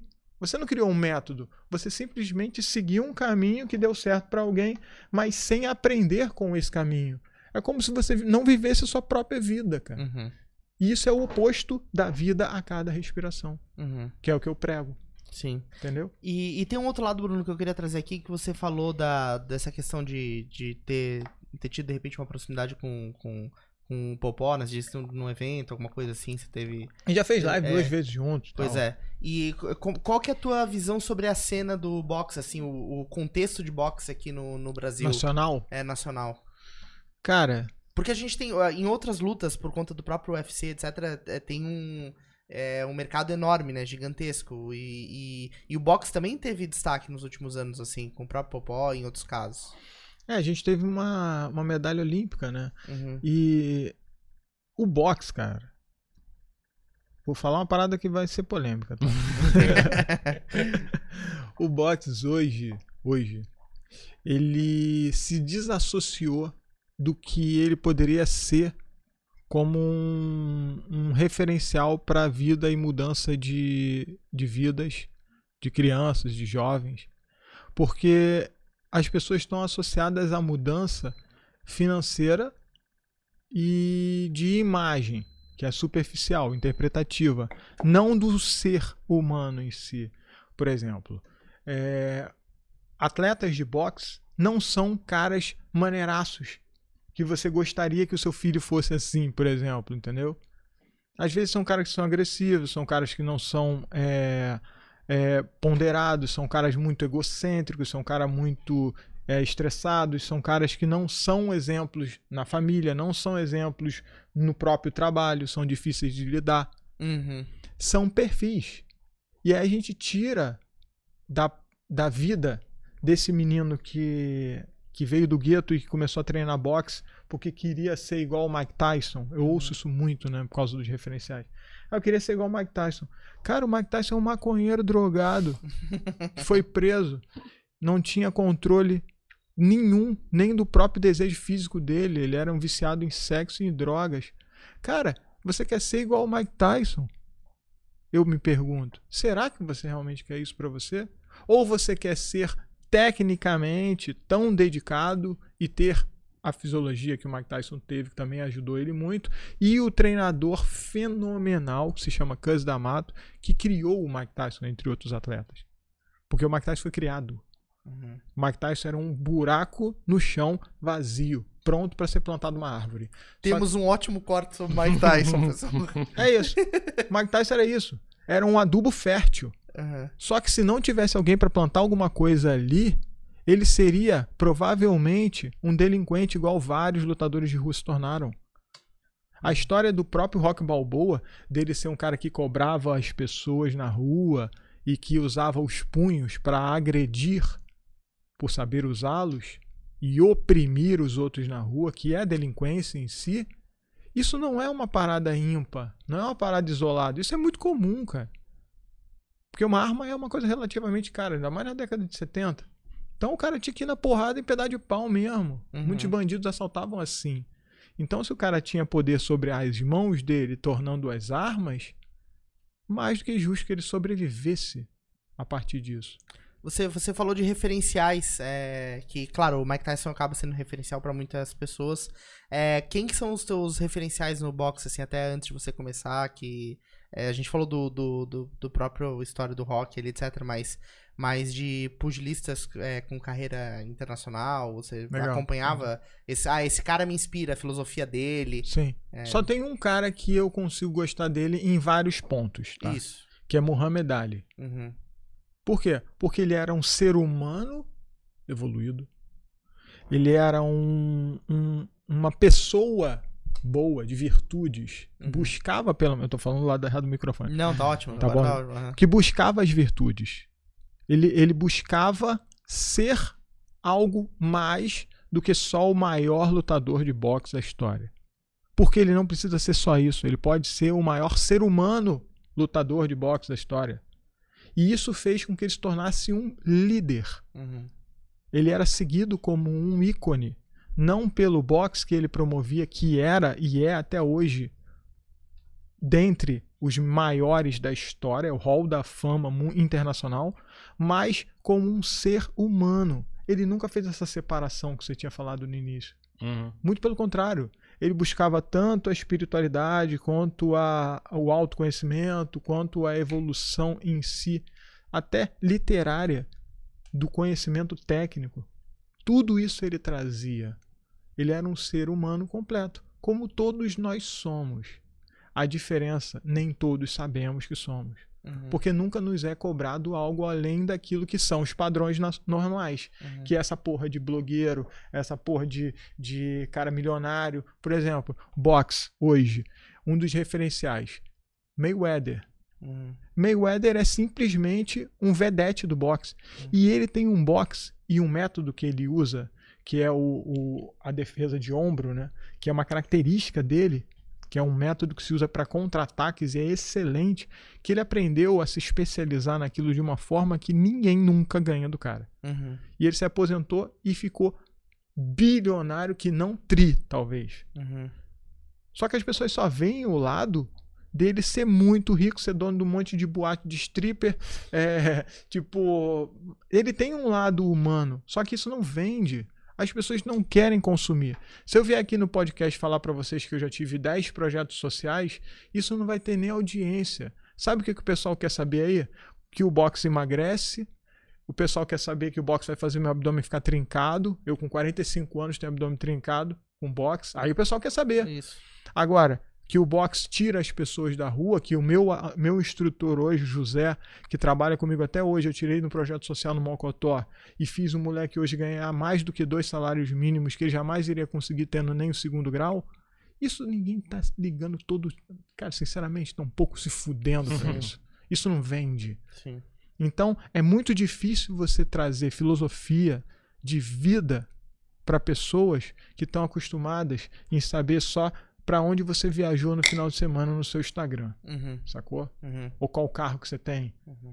Porra, é foda, é ingrato, sacou? A sociedade é ingrata. Mas, mas é porque também existe um. É aquela história, né? De, de a coisa é construída desse jeito, né? De. é, as pessoas são induzidas a, a viver nesse, nesse processo, né? É, você até tinha comentado, por exemplo, que é, o box é, se desvirtuou do que deveria ser, né? Em alguns casos. É, você citou o caso, o próprio caso do Mike Tyson, que tem toda um- uma história criada em cima, né? Teve até essa última luta dele que você fez um, um vídeo polêmico ali, né? Falando algumas coisas. Então a gente acaba sendo induzido, né? Né, a- as pessoas são levadas a ter esse tipo de visão, né? Sim. De Porque é enxergar fácil. superficialmente as coisas. Porque é mais fácil. Uhum. Pra que, que você quer fazer algo que, além de ser diferente de todo mundo, é mais difícil? Claro. Não tem objetivo isso. A luta do Mike Tyson foi O exatamente que, que, isso. que rolou na luta que você ficou Foi exatamente indignado? isso. Eu fui lá e fiz a previsão. Porque a luta tinha um. Porque você tava regras. tempão sem. Pra quem não acompanha, ele tava muito tempo sem lutar, e aí, o que aconteceu? Aconteceu o seguinte. O que que vendeu pra caramba? Uma coisa do boxe que é uma peculiaridade do esporte, se for bem feito, com método e com dedicação. O cara, em três meses, ele emagreceu 60 quilos. Ele não é um super-humano. Ele só é dedicado de verdade. Qualquer um aqui consegue ter resultado com qualquer coisa de verdade se se dedicar de verdade. E ele tinha uma equipe multidisciplinar do lado dele, cuidando da alimentação, cuidando do sono dele, cuidando de quantas vezes ele pisca o olho quando ele tá falando. Tudo que você imaginar, eles fizeram. Inclusive mapeamento genético e alimentação baseada nisso. Isso tudo qualquer um pode fazer. Qualquer um pode fazer. E o boxe, ele tem uma, uma peculiaridade. Ele é um esporte de altíssima intensidade. Então é muito fácil emagrecer fazendo boxe. Por conta da peculiaridade da execução do próprio exercício físico em si. Não é igual xadrez. Uhum. Você pode emagrecer fazendo xadrez, não sei como. Vai demorar um pouquinho. Só que vai mas- demorar mais por causa da intensidade, exatamente isso. E aí isso virou, por ele ser alguém que estava voltando, virou uma, um produto. Uhum. A luta do boxe é uma luta, sacou? O boxe surgiu do pugilato grego, que os caras, os gladiadores, lutavam com tiras nas mãos só para não quebrar a mão. Não era para ser uma parada carinhosa dos dois ficarem dançando. Uhum. É, é uma luta, sacou? Virou a nobre arte na Inglaterra porque os nobres gostaram e decidiram criar isso como um esporte, mas não quer dizer que deixou de ser luta. As pessoas às vezes esquecem isso. E ali eles fizeram um circo tão grande, tão grande, tão grande, que antes de acontecer a luta baseada nas regras que já tinham sido pré-determinadas, eu falei assim: galera, é o seguinte, essa luta tem duas opções. Uma ser de verdade, a outra ser um circo de merda que vocês vão pagar pra assistir, porque é pay-per-view. Se for de verdade, vai acontecer assim: Roy Jones Jr. é um cruzador, ele vai bater cruzado, saindo e contra-atacando em linha, ou vai bater em linhas girando, batendo cruzado com a mão da frente, que ele é o melhor cruzado da história do boxe. Então ele vai usar o cruzado dele. É óbvio. E controlar a distância, porque o Mike Tyson é um pegador que anda em linha pra frente. Você não vê o Mike Tyson girando em torno de ninguém, sacou? Uhum. O Mike Tyson anda pra frente mesmo. Por quê? Porque a técnica do picabu que o Cus D'Amato ensinou a ele, ela precisa de uma distância de curta a média. Então o cara tem que estar colado em você, meu irmão. Uhum. E ele bate cruzando. Bate cruzando quer dizer o quê? Você bate em linha e ele bate por cima do seu braço aqui, ó, cruzando. Uhum. Pra isso ele tem que estar perto, porque o braço dele é curto. Uhum. Se acontecesse isso, o pau ia pegar. Uhum. A luta ia ser de verdade. Ia ser de verdade. Sangue, sangue. Ia ter sangue. Porque não dá pra não ter sangue. Supercílios estourados. É, ia ter sangue. Porque o Mike Tyson é muito forte, o Roy Jones Jr. também é muito duro e eles iam se pegar. Beleza. Ou vai ser um circo ridículo onde ninguém vai tocar em ninguém. O que, que aconteceu? Quem viu a luta sabe. Foi um circo ridículo que ninguém tocou em ninguém. Uhum. Eu falei até o footwork que eles iam fazer nas duas opções. Não teve um sanguinho, um sanguinho. Cara, se tivesse um, um pelo do nariz do Mike Tyson que caiu ali mal, mal caído, paravam a luta. Uhum. Era isso. A regra era assim. Se cair um cisco no olho, parou a luta, nocaute técnico. É isso. e pessoas criaram expectativas Sim. de meses por aquilo, pra assistir Ah, aquilo. mas acho que a maior parte já sabia que aquele negócio ia, ia ser meio. Não, mas é meio frustrante, É- né? é É, muito- mas tu fabrica aquela. Porque foi- eu- fabrica eu não- aquela ilusão. Eu não né? conheço Tipo, nada aí- desse mundo, mas é- foi ele que mordeu a orelha de alguém ou alguém mordeu a orelha dele. né? Foi, foi. Ele mordeu a orelha do. Cara, o que tu espera de alguém que morde a orelha de outra pessoa? Que seja um pau. Muita gente dessa geração, que eu chamo de geração Nutella, essa geração, muita gente não teve a oportunidade de assistir uma luta de Mike Tyson de verdade. Muita gente nessa geração nunca sofreu bullying na escola. Muita gente nessa geração nunca teve que se virar sozinha, porque não podia apanhar em casa. Hoje em dia, as pessoas são muito frágeis. Uhum. Eu fiz uma live com o Ítalo Marcilli falando sobre a fragilidade. E a gente estava discutindo sobre a resiliência e o antifrágil. O antifrágil ele é formado como o aço. O aço ele precisa tomar porrada para se tornar mais forte. E ele se torna mais forte. Uhum. E o resiliente é aquele que é formado como um sabonete, que se você apertar ele escorrega para não ter contato com você. Aí a gente entra numa pergunta. Os lutadores são antifrágeis. É a mentalidade deles. Eles precisam ser assim, senão não são lutadores. O que, que vai fazer você evoluir para um ser humano mais completo? Você vivenciar experiências negativas, ruins e positivas, de todas as formas, entendendo todos os lados que você teve naquela experiência, ou você passar através delas, porque você não quer se envolver. Por isso que a luta ela é tão importante na vida das pessoas, porque ela transforma pessoas. Ela transforma você num cara medroso, de um cara medroso, em um cara que tem coragem de tentar, porque você conhece seu potencial. Lembra da frase do Aquiles? Uhum. Tem uma frase na minha camisa que também é do, do filme. Transformamos cordeiros em leões. Uhum. Uhum. Mas essa, essa é um, digamos, uma imagem coletiva que está sendo fabricada de, como é que é? de corneiros e leões. Que é- Cordeiros. Cordeiros, é porque você está dizendo que as pessoas são, é que se colocam em posição de, de, de- de, é, observadores inocentes, assim, de sofrer as consequências de tudo que está acontecendo. Não, não, não só sofrer. Não, eu entendo, assim, mas o ponto... Passividade. É, é. Você acha que a sociedade está cada vez mais nessa direção, assim? Tu acha que esse tá. Esse. Como é que é? Essa. Esse, Fragilidade. Esse, esse negócio de fazer as pessoas ficarem submetendo sem parar, a ponto de, é é, de não quererem mais correr riscos, né? De chegar e fazer o, o aprendizado através da tentativa e erro.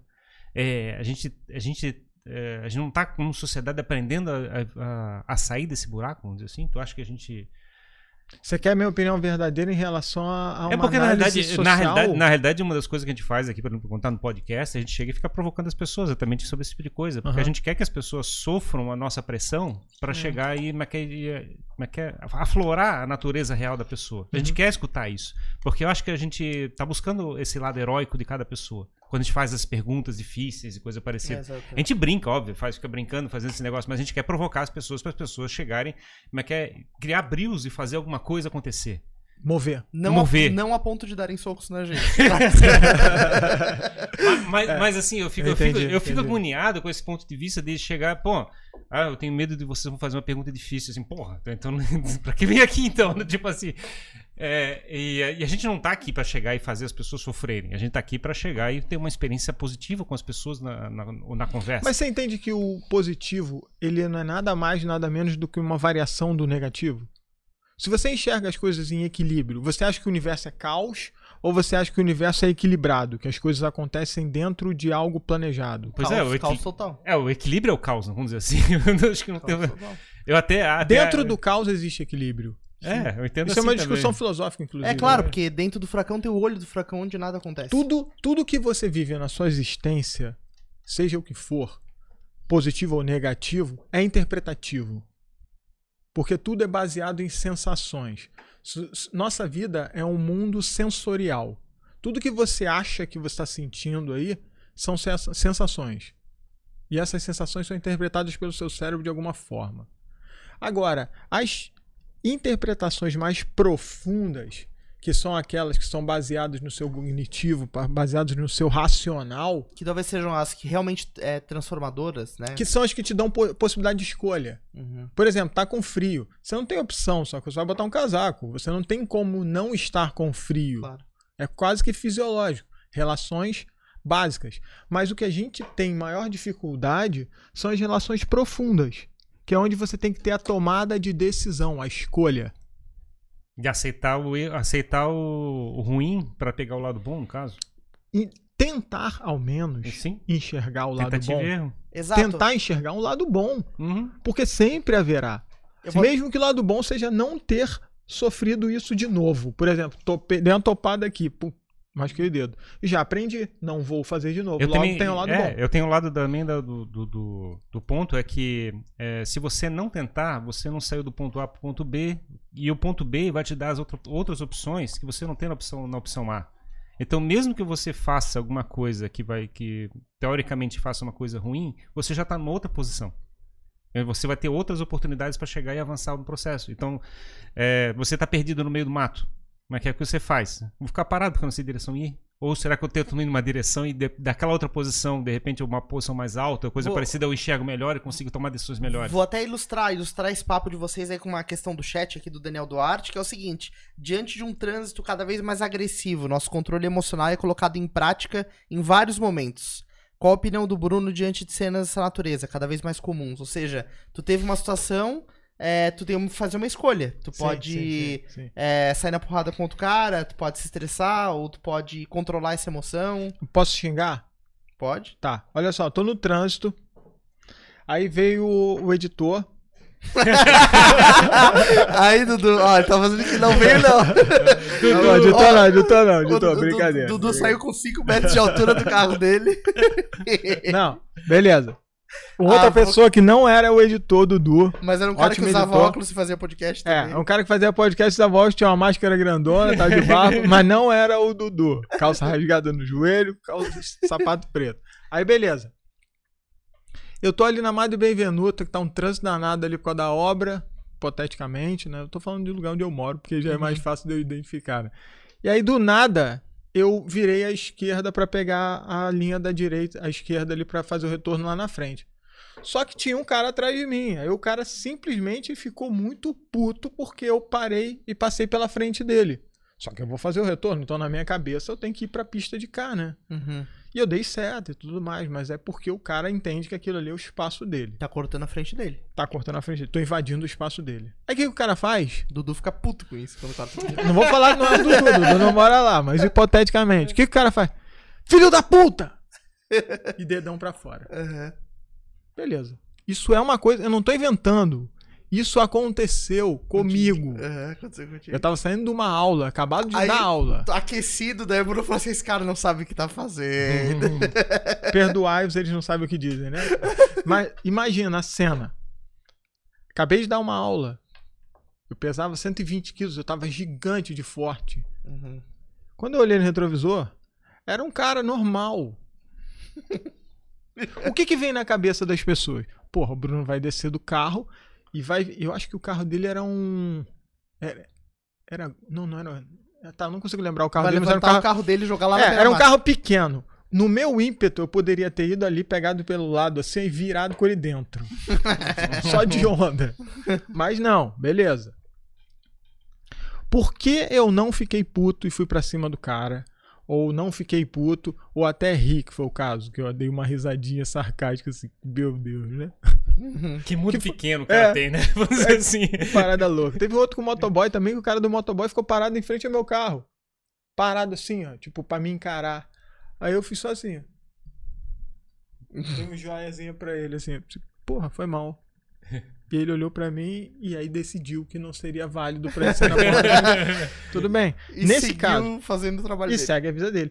Por que eu não vou optar por usar aquilo que eu tenho em mãos, que são meus punhos, que são armas, legalmente eu sou considerado uma arma, porque eu dou aula disso, para sobrepujar um oponente aleatório que me ofendeu a mim e a minha moral?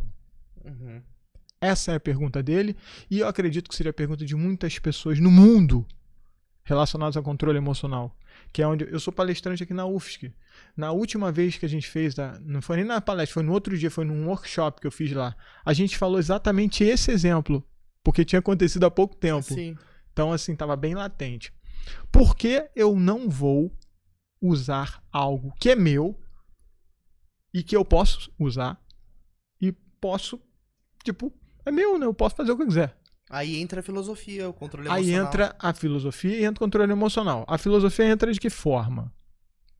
Validar ou não o argumento do cara. A primeira coisa que acontece quando você está puto é mudar a sua fisiologia. Você começa a ficar puto, seu corpo muda. Corta isso. Você pode cortar. Você não precisa ser dar continuidade à sua mudança corporal. Por exemplo, sua postura é ficar assim, né? Uhum. Eu tô fazendo minha sobrancelha franzir, tá? Para as pessoas que não estão vendo. Isso é uma postura natural de raiva, fazer isso. Isso é besteira, né? Fechar a cara. É, que é fechar a cara. Experimenta sorrir. Mesmo que seja sarcástico. A própria fisiologia e a reação fisiológica que ela promove no seu corpo já começa a quebrar essa caminhada para um rapto emocional onde você vai deixar de ser racional e tomar suas decisões e fazer suas escolhas. Isso é um processo. Não tem como ensinar tudo aqui, mas eu vou te ensinar duas coisas. Primeiro, o físico e depois o racional. O que é o racional? Tese e antítese. O que que ele disse que é a tese? Seu filho da puta. E mostrou o dedo. E mostrou o dedo. Beleza. Se eu interpreto que a minha mãe é uma mulher da vida, ele tá dizendo uma verdade, certo? Uhum. Logo, justo o que ele disse, eu não posso ficar puto com ele. é, é, é fato. É tese e antítese. Outra coisa, eu não acredito que minha mãe seja isso, porque minha mãe é médica, é obstetra, não tem nada a ver. Não daria tempo dela ter duas profissões difíceis como essas. Logo, o que ele está dizendo é mentira. E se é mentira, ele está errado. Logo, eu não preciso me preocupar com qualquer tipo de ofensa que é falsa. Uhum. O dedo. O que, que é o dedo anelar? É um pênis. Pode ser associado a um falo Uhum. ou alguém fazendo um gesto, seja ele qual for. Uhum. Em línguas antigas, inclusive, isso não era ofensa. Em outros países pode não ser. Isso é só uma questão de interpretação da profundidade daquilo que o cara representa na minha vida. Se a minha mãe, minha mãe, fala assim: "Porra, meu filho", eu já fico ofendido. Por Uhum. quê? Proximidade. Claro.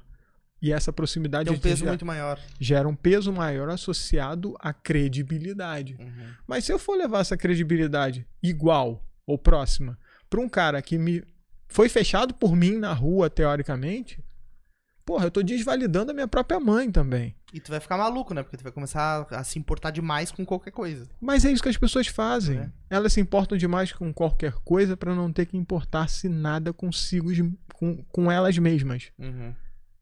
É a superficialidade das pessoas. Elas querem se importar. Existe um vazio dentro das pessoas. As pessoas têm um vazio em si pela falta do autoconhecimento e a falta de profundidade em si. Então elas têm que encontrar alguma coisa para reclamar. Vou te dar um exemplo disso: eleições. As pessoas se se, se enveredaram com tamanha profundidade nessa escolha. Ah, você é esquerda, você é direita. De que elas paravam de falar com parentes próximos, sabe? Por quê? Porque elas são malucas? Não, porque elas são carentes. Carentes de quê? De profundidade. Logo, elas precisam de alguma coisa superficial que seja comum a todos e que haja um padrão que justifique a elas ter um- uma tomada de decisão, tomar partido. Uhum. Isso é Uma ter coisa pra se agarrar. alguma coisa para você se agarrar. É o desespero pela tomada de partido, que é nada mais nada menos que escolha. Escolha, a palavra escolha é muito importante na filosofia, porque ela está associada a uma palavra grega chamada inteligere. Inteligere em grego significa es- escolher dentre. Ser inteligente é ser capaz de escolher. Até se você escolher não escolher. Racionalmente é uma escolha. Uhum. É, não tem jeito. Tu, E a é tua, a tua solução, na realidade, foi simplesmente ignorar a pessoa e começar a rir, né? Então, Eu achei cara, graça. Eu, Eu também, interpretei- ri. É, eu, eu tenho engraçado quando eu dirijo, acontece alguém. Parece, é parecido com a minha situação. Eu- quando alguém chega e me corta, eu olho pra cara do cara e fico assim, putz, você aproveitou, né? Eu fico assim, é, é, show, show de bola. A minha esposa tá no lado, às vezes, no carro do coisa, e enfia na minha, a mão na minha frente e aperta na buzina. Eu falo assim, pra quê? Vai fazer diferença. Tipo assim. É bem, bem por aí, bem por aí. É porque você foi tão invadido na cabeça dela que ela teve que tomar partido pra te Pra defender. defender. É, exato, que exato. coisa esquisita, né? Tipo, Não é? Exatamente. Mas é engraçado assim, pô, agora tu me invadisse minha buzina, né, pô? Eu tô dirigindo. É isso aí, o cara vai vir brigar comigo, hein? E se Bom. brigar, você que vai ter que... É, exato. Mas então, Bruno, pô, cara, muito, muito legal conhecer a tua história, te receber aqui no Jogando pra Plateia. Eu acho que esse foi o papo mais filosófico que a gente já teve na história do podcast, né, Ferrari? É bacana, eu acho. que é- E a gente nem matou o assunto, né? Que eu tava querendo trabalhar ali da questão da. Mas que é de você chegar e, e ser o coach, né? Ser a pessoa que tá entregando sabedoria e permitindo que as pessoas saiam desse, desse mundinho pequeno que eles estão vivendo, né? A ideia é essa, mover, né? E- E tem duas formas de você mover as pessoas. Duas só. Engraçado, né? Falar isso. Eu sou, eu sou cheio das verdades, né? Ó, o pessoal tá dizendo aqui, ó, o Bruno tá quase o Johnny Lawrence, treinando a nova geração a lutar. Ah, o- É, bem por aí. Mas que a cobra cai. Ó, duas formas de mudar as pessoas. Eu vou dar um exemplo. Eu tenho uma aluna que eu vou falar o nome dela, Fernanda, que não tem problema, que ela é um doce. Amo. Fernanda, se estiver ouvindo aí, sabe que eu te amo demais. Ela teve um câncer. E ela quase morreu. Mas desde criança ela sempre quis fazer boxe. Uhum. Sempre foi apaixonada. Só que ela tinha a cobrança social e o preconceito que todo mundo falava que boxe não era pra mulher. Boxe é esporte de soco na cara, porra. Quem vai querer sua filha fazendo? Eu tenho uma filha de 3 anos, 4 agora, que ela faz boxe e se ela pegar você no ringue, ela te arrebenta. Sim. É isso que eu ia falar, deve ter um direto, é direto poderoso. Firme, firme, mas ela nunca sofreu preconceito nenhum. Ela teve a possibilidade de escolha. E se um dia ela não quiser fazer boxe, ela não vai fazer, porque eu não vou obrigá-la. É uma pergunta, só um parênteses, tem luvinha pra uma Tem, criança? tem, tem, tem. Olha o meu Instagram, pô, tem ela de Eu vou luva, ver, deve ser engraçado. É maneiro, é fofo. E, cara, ou a gente muda por um trauma que faz com que a gente faça o quê? Se mova, que é o que você falou, sabe? de um Aprenda ponto- sozinho, no caso. Ele chega e o mundo te ensinou. O mundo faz você se ver de Uhum. uma forma diferente. Quando, quando você vai morrer, o que, que acontece? Vou, fazer Sim, uma sim, mas que é o histórico ele fala, Memento Mori, né? Lembre que você vai morrer. E você vai chegar e ele vai quer fazer, vai quer fabricar uma perspectiva diferente e fazer uma transformação da tua percepção de vida. Isso. É uma forma de encarar o negócio. Outra forma é um- uma que é um sábio, uma pessoa, uma que é um Referencial. e coisa parecida que vai chegar e passar algum É ensinamento o referencial. e vai chegar e fazer essa transformação na tua cabeça do mesmo jeito. Na verdade, ele não faz. Próximo, né? Ele te mostra que você é capaz de fazer. Eu nunca ensinei algo pra alguém que não sabe alguma coisa. Até o boxe. Se eu mandar você dar um soco, você sabe. Porque você já viu. Hoje em Uhum. dia é muito difícil tirar a informação das pessoas. A, a tecnologia tá aí, globalização, internet, não dá. Então, você não ensina algo diferente, você só possibilita que a pessoa aprenda melhor. Uhum. E a vida ela tem também essa pegada. Só que ela tem duas, dois caminhos para você mudar, mudar. Tô falando de mudança. É Ou você sofre um trauma que faz você se ver e falar, porra, eu tô vivo, tá na hora de eu tomar as rédeas da minha vida. Ou você vê alguém fazer algo que é um exemplo e você fala assim, caralho, eu sou um merda. Eu sempre quis fazer algo parecido, nunca tive coragem de fazer. De qualquer forma, é como? Negativo. É o caos Uhum. que gera mudança. A quimera, que é um ser mitológico, ele representa o caos que gera mudança. Uhum. É igual a Fênix, que é a transformação, entendeu? É. É engraçado, você tá fazendo referências mitológicas, a gente sempre fala da questão da, É. da mitologia como instrumento de, de de gerar a transformação da percepção da vida das pessoas, né? Como é que é todas as referências que a gente tem de, como é que é de, de transferência de sabedoria, tem muitas referências ao, ao história, a uma, a uma, uma narrativa mitológica, né? Sim. Uma história engraçada. A primeira coisa que as pessoas aprendem é contar histórias. Quando você é bebezinho e quando você deixou de ser homem das cavernas para se tornar o cara do podcast, a gente começou contando história, que é o que vocês fazem. O É. trabalho de vocês é um trabalho que os xamãs antigos faziam. E eu vou te contar mais. Meto- é, mitologia grega, que é o que eu gosto. Eu conheço também outras, mas vou falar da grega que é mais fácil. Mito do Minotauro. Eu fiz uma paródia falando sobre o mito do Minotauro, interpretando de uma forma com uma linguagem con- contemporânea. O que que é o mito do Minotauro? O Minotauro é um ser que tem a cabeça de animal e o corpo de homem. Logo, a cabeça domina o corpo. Ele age como um animal. Ele é um monstro por Uhum, isso. uhum. E ele é vencido. Nós vivemos uma realidade onde nós somos o Minotauro. Nós, todos, seres humanos. Porque nós vivemos uma vida baseada em algo que é extremamente animal, que é o mundo dos sentidos, é o mundo sensorial. Eu quero ter prazer, eu quero ter conforto, eu quero ter, eu quero ter, eu quero ter. Isso é o que? Animal que faz, fisiológico. Agora, o ser, que é o que o humano tem como essência, que faz ele ser diferente de todos os animais, que é o corpo, está subjugado pela cabeça de animal e vivendo assim, igual a um animal, para sempre. O que vai fazer essa mudança do ser se tornar um humano e não um animal são essas duas variáveis, que são baseadas no caos. E olha só que legal também. A luta ela é um ambiente controlado onde você vivencia isso e consegue se ver.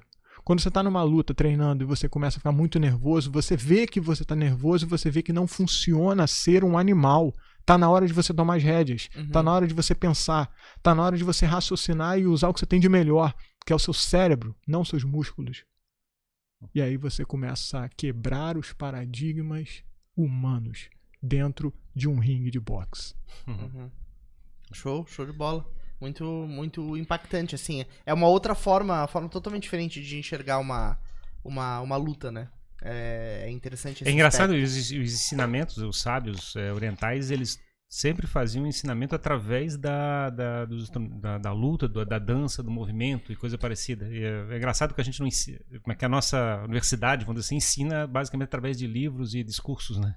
Sim, Então, é porque as pessoas não querem tomar decisão. Vou te dar uma, uma história é, japonesa, já que você gosta de histórias orientais. Eu gosto muito de Miyamoto Musashi, gosto muito de cultura oriental, estudo.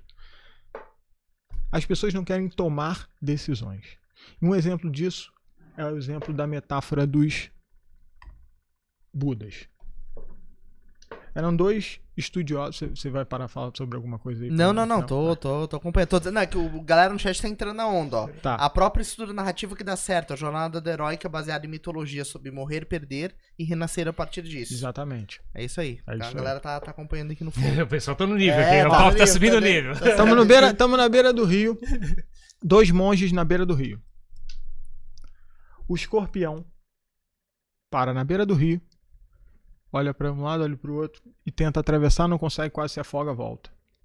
E aí ele tenta de novo, não consegue, se afoga quase e volta. Então vem um dos monges, levanta-se, pega o escorpião em suas mãos, atravessa o rio e o coloca do outro lado. Assim que ele coloca ele no chão, o escorpião vai lá e dá uma mordida na mão dele. Ele, minha mão. E dói, porque deve doer pra caramba a mordida de escorpião. Mas ele segue ali fazendo o que ele estava fazendo na beira do rio. Quando de repente o mesmo escorpião vira-se, percebe-se do lado errado do rio e tenta novamente atravessar o rio. Era um córrego pequeno. Para um escorpião era enorme, mas para nós humanos era pequeno. E o, o monge ainda com a mão inchada, né? E o monge olha, levanta-se novamente, pega, estende a mão, ainda inchada, o escorpião sobe novamente na mão dele. E ele coloca o escorpião do outro lado. E o que o escorpião faz? Pode responder. Morde de novo. Morde de novo. E ele grita de novo de dor, tira sua mão, e naquele exato momento, o monge que não fez nada olha para ele e fala: Como você pode cometer um erro desse duas vezes pelo mesmo escorpião? Você é louco? E o monge responde: O escorpião me mordeu porque é da essência dele. Mas a minha essência é ser humano, independente de com quem. Isso é uma escolha. E isso é o que as pessoas se preterem sempre. Porque ser um, um guerreiro, ser um mestre, ser um lutador, é você ter coragem de subir num ringue com um cara de 150 quilos, que nunca lutou boxe e que não sabe nem usar os punhos e a força que ele tem, que parece um rinoceronte, e você se colocar na frente dele para que ele bata. Uhum. Porque ele precisa disso para aprender. Por mais que isso vai arrancar o seu nariz do lugar. Aí a escolha é sua, filho. É, é uma escolha difícil, assim, Bruno, pra ser feita. Onde é onde é que você tá dando aula então agora? Então, a minha academia, ela trabalha com treinamento personalizado. Então, Uhum. eu só trabalho com um aluno por vez. Eu tenho o José, que é meu instrutor, tenho o Jaime também, que é um outro instrutor também, que eu sou apaixonado por ele, beijo pra ele. E a gente só dá aula de um aluno por horário. Então, nunca tem aglomeração. É sempre o treinador e o aluno. E vocês fazem isso onde? Ali no Pantanal, perto da UFSC, ali tem um posto de gasolina Ipiranga próximo, também é uma rua paralela, que fica bem per- perto da Eletrosul ali. É um lugar bem Sim, estratégico. sim. Aham. E é, mas é, é anexo ao posto o lugar ou, ou é naquela rua? Subindo a rua Você vê na rua. do lado, assim. Sim, É um tem uma loja de prédio, carro na esquina. Tem uma loja de carro na Eu esquina. sei, sei onde é que é. É, um- é um lugar bem fácil de acessar. Uhum. É porque eu moro no, na Trindade. Uhum. Então eu vou caminhando pra ali, dou aula, às vezes Sim, volto e tal. sim, show Ficou mais prático. Show de é mais bola. fácil. Show. Muito legal. E diz aí de novo pro pessoal os teus canais, Instagram, YouTube, pro pessoal já aqui do, do Jogando para a que ainda não, não te conhecia, poder te conhecer eventualmente. É, falou Legal. do Google, né? É, do Google. É. Ó, galera, vou explicar pra vocês como é que vocês me acham. Vocês vão colocar Bruno Jordão Coach no Google e vai aparecer tudo. Sigam, sigam ele em tudo. Aí vai aparecer meu Instagram. Meu Instagram eu entrego muito conteúdo de controle emocional. Entrego muito conteúdo específico de treinamento, seja emagrecimento ou defesa pessoal. Faço muita análise de briga de rua, que é bem divertido de ver. Dá, dá pra vocês se divertirem. E lá também tem os links que são do Instagram da academia, que é só o pessoal treinando e tal, e coisas do gênero. Eu também trabalho com essa parte de consultoria e mentoria. Então tem tudo lá. Show. Tá? Tem cursos que eu já fiz de controle emocional, controle da raiva, controle do medo e tal, tem tudo lá. E no YouTube eu tenho tudo que você imaginar que eu faço de várias formas diferentes, bem diversificado e é sempre gratuito. Não tem essa parada de ah, você vai ter que pagar para acessar meu YouTube ou coisa parecida, sacou? Uhum. Se quiser me pagar, você vai pagar minha aula lá pra você treinar comigo, que é bem provável que você vai Exato, treinar se você quiser treinar. Se não, você ainda pode treinar comigo em casa, porque no Instagram eu ofereço conteúdo pra galera treinar em casa. E já deu pra perceber que a aula é um investimento físico e um investimento mental, porque você vai aprender filosofia, vai aprender a mudar a conduta de vida, vai aprender virtudes. Você vai aprender se você quiser. Boa, boa. Muito Isso é legal. Eu não imponho nada. Muito bom. Obrigado, Bruno, pela, pela tua vinda aqui no Jogando pra Plateia. Uma felicidade grande pra gente poder receber e, e contar histórias como a tua, né? E que você possa voltar sempre aí em novas oportunidades, tá? Discutir mais filosofia, né? É, tem, tem pano pra manga. Obrigado a você que nos acompanhou até agora. É, peço que você dê aquela força pra gente, se inscreve lá no, no nosso canal do YouTube, no nosso sininho, isso vai motivar a nossa jornada cheia de desafios.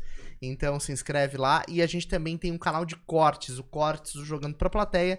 Então os trechos mais polêmicos, é, por exemplo, o que Bruno acha de Mike Tyson, estará E lá. a, histó- e a história, nosso- e a história do escorpião também. E a Vai, história acho do que vai ficar legal aquela Pode historinha. Pode botar. Fiquem à vontade, usem o conteúdo como quiser. Ó, editor, Carinho, É, obrigado. Tá ferrado É, ele, né? Tá ferrado. Qualquer Bom coisa, trabalho. se ele não gostar de algum corte, aí ele vem aqui e dá um... Exceto detalhes contigo. Já sei quem é o editor. editor, boa sorte. Espero que você mande bem aí. Acho que você faça boas escolhas. Mas é isso aí, pessoal. Então se inscreve lá, não deixe de acompanhar. Obrigado mesmo aí pela participação de vocês no chat. E até o próximo episódio do Jogando para a Plateia. Valeu, pessoal. Falou, gente. Obrigado.